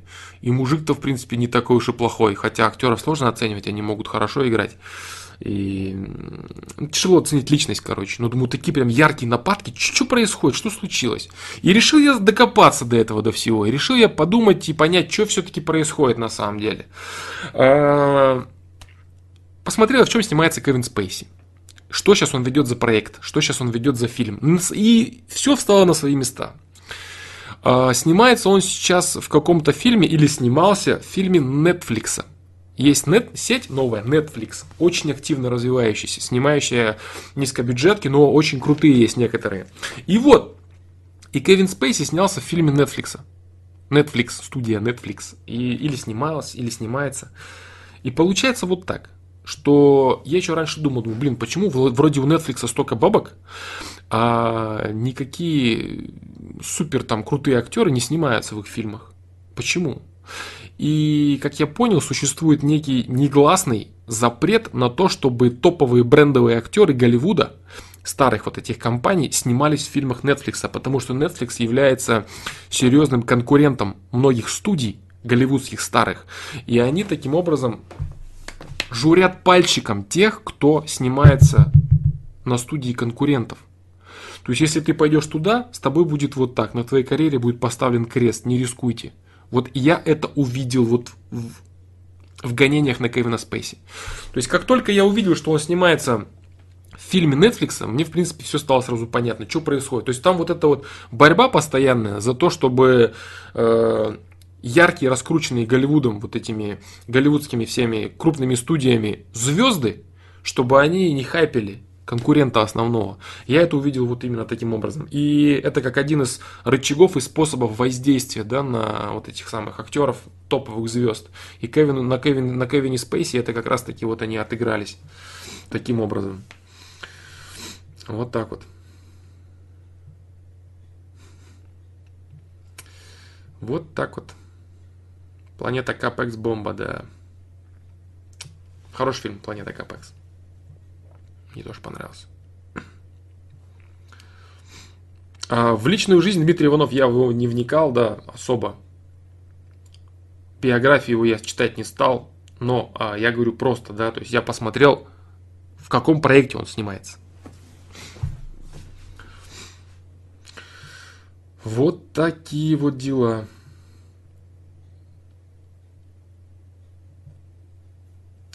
Дальше, что я хотел сказать по поводу Голливуда, да? Так вот, а, китайские компании, огромное количество китайских корпораций, они сейчас заходят э, в Голливуд, и еще одна тенденция новая 2017 а, года, конкретно и полностью игнорировать Россию. Конкретно и полностью игнорировать Россию во всех фильмах, даже если, допустим, где-то надо показать Россию, то ее показывают как... Я видел, вот как, какой же фильм, а? Какой же фильм это был? То ли вот... Я специально смотрю, кстати, все вот эти вот новые блокбастеры, чтобы видеть, да, тенденции. Типа, короче, то ли трансформеры, то ли что-то еще. Там э, вместо России показана Сибирия, государство Сибирия и Каспиан Си, да, то есть Каспийское море и Сибирия. То есть там даже Russian Federation или Russian вообще не фигурирует ничего этого. И в последнем фильме в каком-то, что это, что это за фильм был? Э, что-то там мир спасали, спутники, которые... Сейчас, как же, что же там было-то? какой-то шторм. Э, спутники, которые контролировали погоду, развешенные по всему миру, чего-то, чего-то. Так, как же, как же. Короче, какой-то шторм, да? Э, э, суть, суть, суть всех этих фильмов заключается в том, Геошторм, да, что-то то ли Геошторм, то ли что-то типа того. Если там э, пролетающая, пролетающая ракета на МКС, если там э, нажать на паузу и увидеть флаги все, это мелочи, это нюансы все, но это все очень важно, да, на самом деле. Если кому интересно, вдумайтесь и заморочьтесь. Там пролетает корабль. И фишка там в том, что все, все человечество всеми усилиями построило МКС, МКС, да, и вот эту всю сеть по защите планеты. Российского флага нет нигде. России, как страны-участницы, нету нигде и никогда в американских фильмах. Если они спасают мир, то тенденция 2017 года это США и Китай. Если даже на МКС, то это все равно США и Китай. Вот, то есть су- существует еще одно негласное правило того, что Россию нужно игнорировать полностью. Если это Россия, то это Сибирия и Каспиан Си. Российского флага нигде никогда нет, никто об этом ничего не знает. Если это много стран, которые что-то там делают, то это Россия, Китай, Европа, там даже Швейцария есть, да, в космической отрасли, но вот России ни в коем случае там нет. И вот, и вот эта тенденция, вот, хотя на самом деле в реале, да, все совершенно не так. То есть космическая отрасль это в первую очередь Россия, которая дружит типа с Китаем и есть США на задворках, да, еще. Вот так вот. Эм, тоже тенденция, да? И вот эта тенденция, стремление полностью игнорировать Россию, которая проявлена в фильмах, оно э, является государственной задачей внешней политики Соединенных Штатов Америки. И если они на каком-то поприще это смогли реализовать, как, допустим, Олимпиада 2018 года, для них это супер крутая победа, а для России серьезное поражение. Так вот, то есть э, в том, что это действительно, ну, я, я не знаю, может быть, есть какие-то люди, которые реально думают, что это там из-за допинга что-то, что вот там какие-то вот проблемы, что кто-то что-то нашел. Если есть люди, которые реально в это верят, да, э, то они могут просто понять, да, что существует тенденция по игнорированию и замалчиванию России на мировом пространстве. Это можно очень хорошо посмотреть в голливудских фильмах, потому что голливудские фильмы транслируют пропаганду именно так, идеи пропаганды, которые им нужны. Очень важно еще, кстати, во всех американских фильмах э, между делом проходит такая тема. Допустим, э, что-то произошло, ну, в фильме что-то происходит, что-то раз показали, и в тот же момент показывают по телевизору то же самое. То есть там э, проводится параллель в каждом фильме американском между тем, что происходит на самом деле, и то же самое, те же самые кадры показывают по телевизору. То есть загружается идея того, что телевизор транслирует истинную картину, да, постоянно вот эта тема. То есть раз там что-то там, какие-то сражения произошли, и тут же телеканалы это показывают. Типа всю правду постоянно вот они и показывают, да, то есть... То есть э, для чего смотреть американские фильмы можно? Американские фильмы, вот такие блокбастеры а, многомиллионные, можно смотреть для того, чтобы понимать, какие идеи транслируются через эти фильмы. Идеи чего они показывают. Следовательно, через эти идеи отражается внешняя политика. И если Россию пытаются замалчивать даже на экране на большом, даже флаг не покажут, даже название страны никогда не назовут, то говорить о том, что для них там забанить Россию... Они, кстати, пытались сорвать э, чемпионат мира по футболу и пытаются дальше это, в общем-то, сделать. Это еще пока в процессе, да, для них это тоже будет суперская победа а для России с жесточайшим ударом. Но, надеюсь, этого не произойдет, вроде жеребьевка уже была. Вот так вот. Вот такие вот дела. Так. Uh, да, uh, Тайлер Дорден заметил тему фем- феминизма в рекламах всяких духов дорогих. В них девушки бегут куда-то, летят, рушат стены, освобождаются от оков различных актрис. В последней рекламе лесбиянка оказалась, например. Ну, лесбийских фильмов вообще в целом много. Uh, не, не сильно кассовых, топовых, но очень много. Она там была такой хорошей девочкой, потом вот у нее оказалась любовь и прочее. Женские, женские, женские супергерои появляются. Да, все чаще, чаще, чаще. То есть не то, что там а супер женщина даже, в целом в кино. Идея феминизма очень активно проталкивается. Прям супер активно проталкивается. Вот, и навязывается женщинам, что они должны просто ненавидеть мужчин конкретно. Не то, что они должны там чего-то, равные права, нет, исключительно жуткая ненависть. Жуткая, жутчайшая ненависть по отношению к мужчинам, да, навязывается всеми способами, всеми силами. Вот, да, то есть э, женщина самостоятельно, я лучше, чем мужчина сделаю там вот это, я там то могу, это могу. Во, во всех фильмах. То есть все вот это, вот эта вот совокупность э, идей, транслирующиеся через э, большой голубой экран, американские блокбастеры американскими студиями, которые транслируют политику, правдивость СМИ, отсутствие России на, миров, на мировой арене и якобы дружба Америки и Китая во всех сферах, как это показывается да, в кино постоянно. Китай с Америкой то-то сделал, Китай с Америкой вот это сделал. То есть это основная, основная тенденция и основные направления последних, э, э, последних веяний американских фильмов. Вот такие вот дела. Так, э, так, так, так, так. Флом, сейчас каждый второй вайнер, э, ютубер, инста-звезда. Как думаешь, какие примерно спецы в ближайшие 5-10 лет будут востребованы? Э, какие будут хорошо оплачиваемые, мне любопытно. Могу рассказать про бизнес, да. Сейчас, а, в принципе, такой нормальный заряд есть. А, бизнес. Все хотят стать бизнесменами, да, бизнесменами. Но что такое бизнес на самом деле? Бизнес это просто лишь э, возможность продать что-то.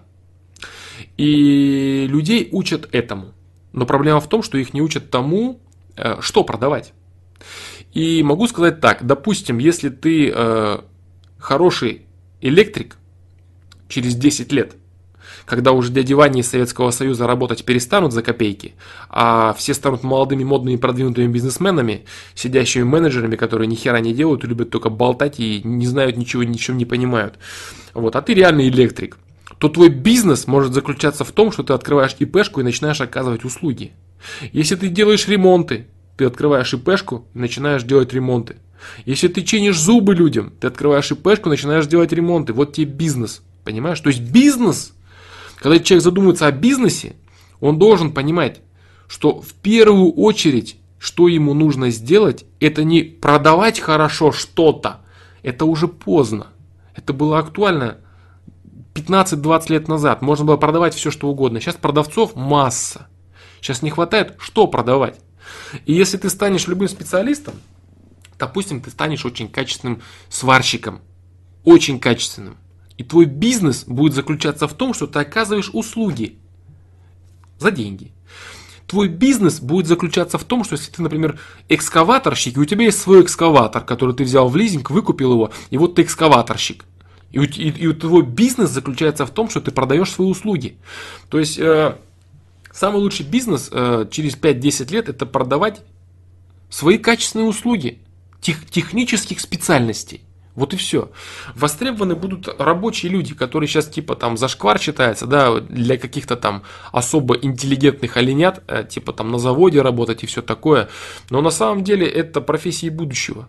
Потому что никакого технического прогресса, никакого развития государства, ничего не может быть, даже нормального поддержания текучки, без э, рабочих специальностей.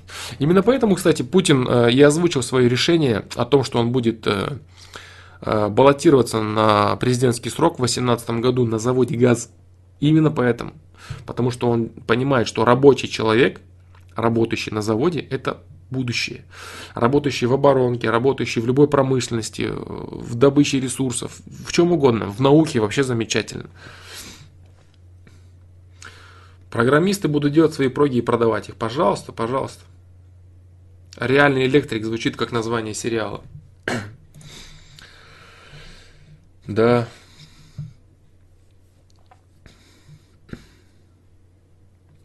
Вот так вот.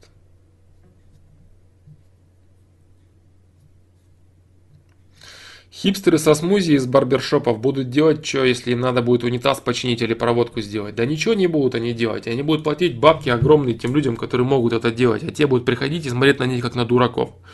Сейчас все наоборот, потому что добрый дядя Вася, которому много-много лет и который работал при Советском Союзе, он шестого разряд у него или пятый, он хорошо знает свою работу, ему платят копейки, и он доволен. А 20-летние пацаны, которые 30-летние со временем, да, через 10 лет, которые будут это знать, они уже не будут к таким оленям приходить и работать за копейки. Они будут вот такие ценники ставить, не хочешь, не заказывай. И все. А, то есть сейчас а, излишний бум на специалистов, которые, на непрофессионалов, скажем так, на ватников, посредников и болтунов. А реальные технические специалисты, они всегда ценились, всегда будут цениться. И в, э, в будущем в России, в лет через 10, они будут цениться еще больше. И любой бизнес на это можно построить. Любой бизнес. Открываешь ИПшку, делаешь это. Открываешь ИПшку, продаешь любую свою услугу. Вот тебе бизнес. Не надо искать бизнес на продаже, перепродаже. Вся продажа, перепродажа, она загибается и загнется конкретно уже скоро, потому что существуют огромные площадки. Допустим, даже магазин. Ты накупил шматья, продаешь шматье в магазине. Кто будет у тебя покупать, если скоро все заполнят интернет-магазины, которые доставляют тебе на хату, бесплатно доставляют, ты имеешь возможность померить, выбрать в любом там э, федеральном магазине и все тебе доставят. Ну какие посредники? Они все посредники отлетать будут, отметаться. Бизнес купи-продай, он актуален в 90-е был. В 2000-е так себе вот начало. Сейчас уже все, это почти полностью вымирает. Можешь ты что-то делать своими руками, своей головой? Делай. Если ты не технические специальности, а адвокат ты, открывай адвокатскую контору, бюро какое-то, занимайся этим. Там ты бренд-дизайнер, например, да, там бренд-менеджер, или ты просто дизайнер, или ты веб-дизайнер, или ты IT-специалист. Это, это и есть твой бизнес, это и есть твоя работа. Твоя специальность, которую ты сам продаешь. Не на которую ты даешь нажиться какому-то дяде, который перепродает чего-то, а ты сам ее продаешь. То сейчас молодежь, она сама может себя продавать. Она не будет идти работать за копейки, чтобы кто-то наживался и какой-то олень сидел и продавал модных специалистов. Они сами понаткрывают ИПшки и будут все это продавать. Собрать гурьбу хороших специалистов дяденек можно было в Советском Союзе. Загнать их на стройку и, на, и за копейки они будут пахать. А сейчас такого не будет. Сейчас все строители объединятся сами в компанию и будут сами на себя работать. А посредник будет эти лапу сосать или не лапу. Вот, поэтому Что делать, если низкая либидо? Ничего ты не сделаешь. Это тип твоего темперамента. Единственное, что ты можешь употреблять какие-то продукты, стимулирующие это. Вот и все.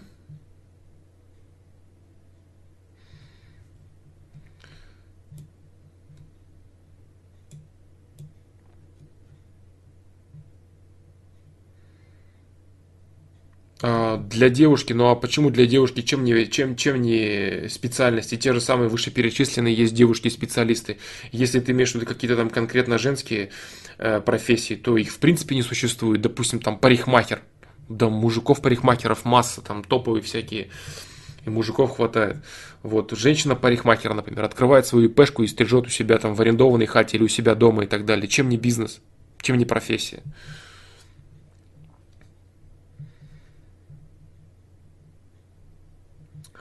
Флом, будешь ли ты отвечать на вопросы? Мой был про студию звукозаписи, но ты, можно, его пропустил, не заметил. Я, по-моему, видел твой вопрос по поводу того, что, типа, там что-то дома открывать, да? Я тебе скажу так, открывай студию и делай там, где ты можешь. Нет у тебя возможности снять помещение где-то. Делай, где можешь. Налепи поролон на звукоизоляции, ты построй коробку и записывайся там. Не надо витать в фантазиях, что-то там когда-то потом, вот сейчас не стоит, стоит. Вот какие у тебя реальные ресурсы есть? Те реализуй. Можешь сделать только дома, будут ли слышно соседей, там, работай в то время, когда не слышно соседей. Не надо вдумывать себе оправданий. Понятно, что лучше сделать на профессиональной студии у Тимбаланда и там записываться. Естественно, это лучше, чем дома. Но если ты не имеешь возможности, делай дома. А, вопрос про биткоин. Тоже, по-моему, помню, Роман, твой вопрос. Как обналичить в России, посадят ли меня за это? Я не буду отвечать на это по понятным причинам, да?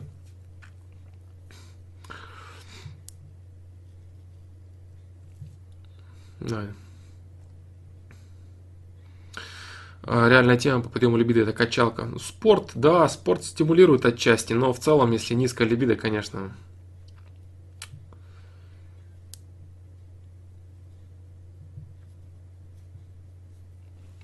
Можно, можно попробовать, да. Но я говорю, то есть продукты какие-то афродизиаки, да, есть, которые стимулируют этот, этот момент. Спорт, конечно же, тоже, да. Но в целом имеется в виду, если низкая либидо, да, как-то это поднять, это изменить кардинально не получится. Можно, да, себя стимулировать, немного развивать. Каждый день. Ну вот, вот, Роман пишет, да, хожу каждый день, все равно ни к женщинам, ни к дрочке не тянет. Да, бывает такое, да. Так, ну что еще-то, я не знаю сказать. В принципе, сегодня, блин, столько тем было затронуто. Один из лучших ФПЛов, наверное, за последние, даже не знаю сколько. Очень крутой стрим. Э, так.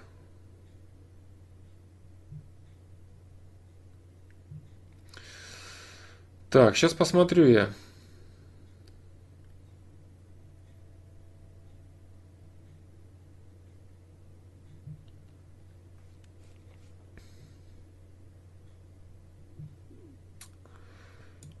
Так, так, так. Евгений Лавочкин, привет. Девушка встречается с парнем 7-8 лет. Есть интерес к ней и у нее ко мне. Признавалась, что не любит его.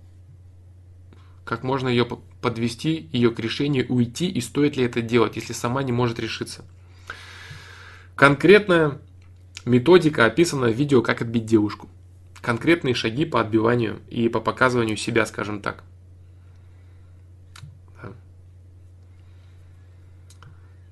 В общем-то, вот и все.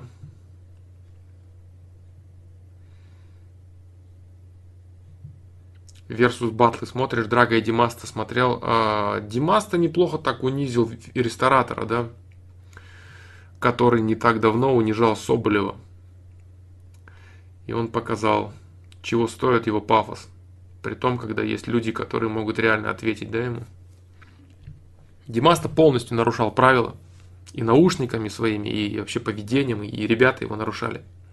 Унижали оппонента, унижали Драга как могли. Молодец, он Драга хорошо держался. В такой ситуации много кто сдулся бы просто-напросто. А ресторатор повел себя как дурак полный. Унизив свое, свое событие, унизив самого себя и мямля там как девочка. При том, что быковал на тех, кто не может дать сдачи до этого конкретно. Вот так вот.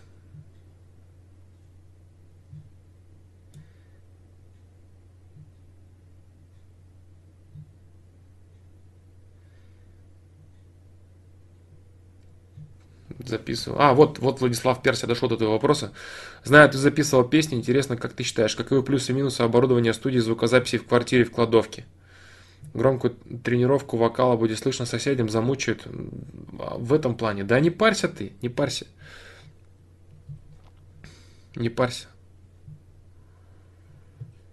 Делай как можешь. Будут напрягаться, будешь потише немного делать. К Новому году будет видео, потому что прошлое видео было очень хорошим. А нет, не думаю я. Не думаю. К сожалению, наверное, нет. А, нет, а, про твой вопрос в народах я отвечал, Green 3, причем довольно подробно.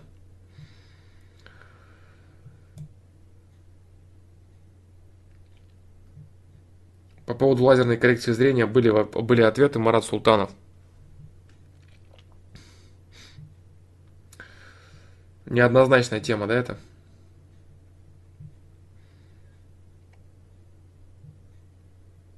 Так, это было так, так, так, так. Так. Злость разрушает материю. Что будет с человеком, который часто гневается? Ну, там болезни или усталость? Болезни, да.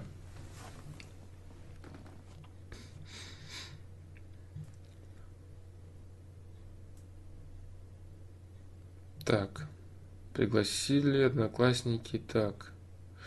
Фло меня пригласили одноклассники потусить, но я к ним всегда относился скептически. Коллектива не было, никакой дружбы. Стоит ли идти навстречу к ним? Если не хочешь, нет, конечно, зачем?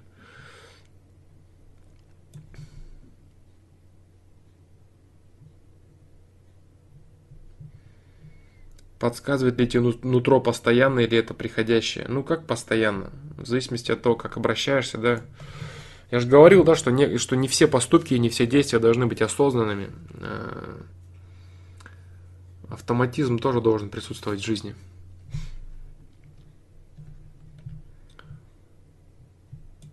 Но нутро в целом, да, оно подсказывает довольно часто. Стараюсь слушать, и чем больше ты слушаешь, тем больше она подсказывает. Так, э, все, да? По-моему, все, да. Все. Э, так, так, так, так. Роман, с точки зрения системы, значит, ты заработал себе возможность реализовать свой ресурс. Ты заработал это, я не знаю, какими образ, каким образом ты это заработал, но ты заработал это именно... Ты заработал возможность поиметь ресурс. Отказываться ли полностью от помоек типа вписок в 18, если не куришь, не пьешь? Эм, неоднозначный вопрос. Смотря, что, ты хочешь. Если у тебя есть э, стремление и жажда попробовать все это, посмотреть, понаблюдать, имеет смысл набраться опыта. Имеет смысл. Я думаю, что все, стрим будет подходить к завершению. Потому что я чувствую, что я выдал все, что нужно было сегодня выдать. И даже больше. И даже больше. И это круто. Hello, friend. Uh, привет, Флом. Скоро экзамены и зачеты. У меня куча долгов на первом курсе. Занимаюсь ерундой какой-то. Также, чтобы уйти от учебы, много танцую. Обожаю танцы. Так и делал по проблемам с приоритетом. По поводу приоритетов было много, да? Hello, friends. Стандартный косяк. Э, не вижу возможности ответить тебе что-то более того, чем я отвечал. В прошлом стриме кто-то упомянул про дворец памяти метод запоминания. Так бьют рекорды путем размещения информации ее на картинках и картах у себя в голове. Раз, раз, развиваешь ли эту тему как-нибудь? Нет, я не развиваю. Нет, единственное, что я... Есть какая-то методика, она запоминается. Это когда ты связываешь какие-то э, вещи с образами, типа со, собирая в единую историю все это или, допустим, запоминая какие-то события, ты завязываешь их на какие-то цифры или цифры на события. Такое я практикую. Я знаю это слово, я о нем уже говорил, просто у меня вылетает из головы какие-то вещи, когда идет поток каких-то мыслей, я не могу вспомнить даже отряд самоубийц, да, например. Э, элементарно такое бывает. Это я тоже не могу, этот метод я не могу вспомнить. Как, я знаю, как он называется, короче, не могу вспомнить его. По поводу осознанности можешь поподробнее простыми словами объяснить? Точнее, про уверенность в себе не получается осознать. У меня низкая самооценка. Начал заниматься рукопашным боем, немного уверенности прибавил. Сам казах, некоторые сложнее русские слова не понимаю. Но это, не, это ничего страшного. Каждый понимает то, что ему нужно понимать. Это вообще не проблема, вин-мин. Вот. А по поводу осознанности, по поводу уверенности, ну, я не знаю, я все сказал, все, что мог. Пока.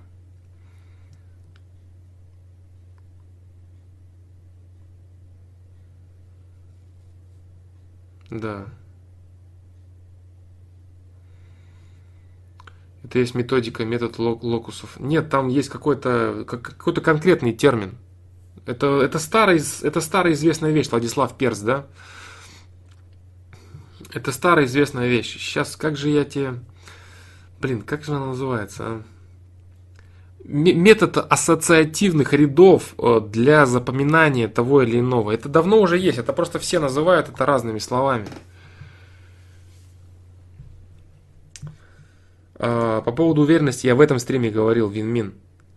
А, говорил я тебе, говорил я о том, что человек должен а, понимать, что у него есть равные условия со всеми остальными в возможности реализовать свой потенциал. Было это на этом стриме, я не хочу повторяться, да?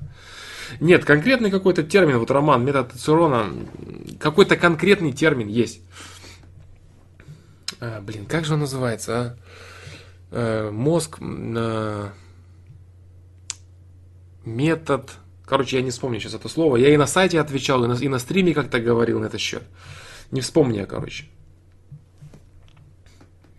Это, это не ново, да? Это не ново. То есть метод Э, прикрепление каких-то э, абстрактных вещей к ряду каких-то событий, это, это не ново.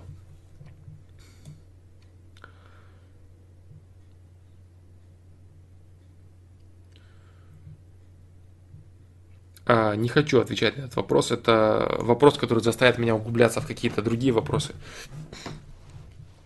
Ай, красавчик Владислав Перс, точно. Да, по-моему, это он и есть. Мнемонический метод. Абсолютно правильно ты говоришь, да.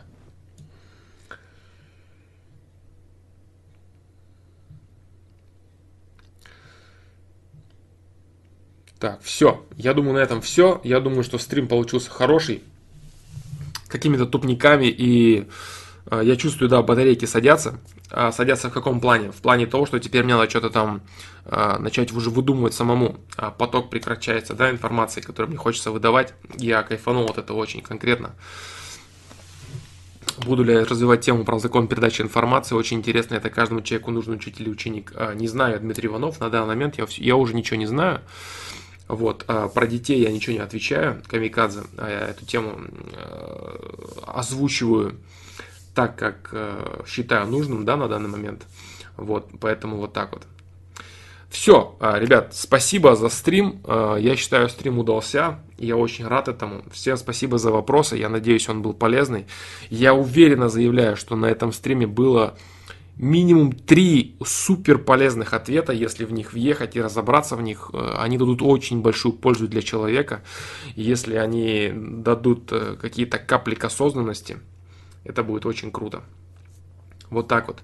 А, в целом, Камикадзе, вот Тайлер Дорден тебе ответил, да? Вот, все.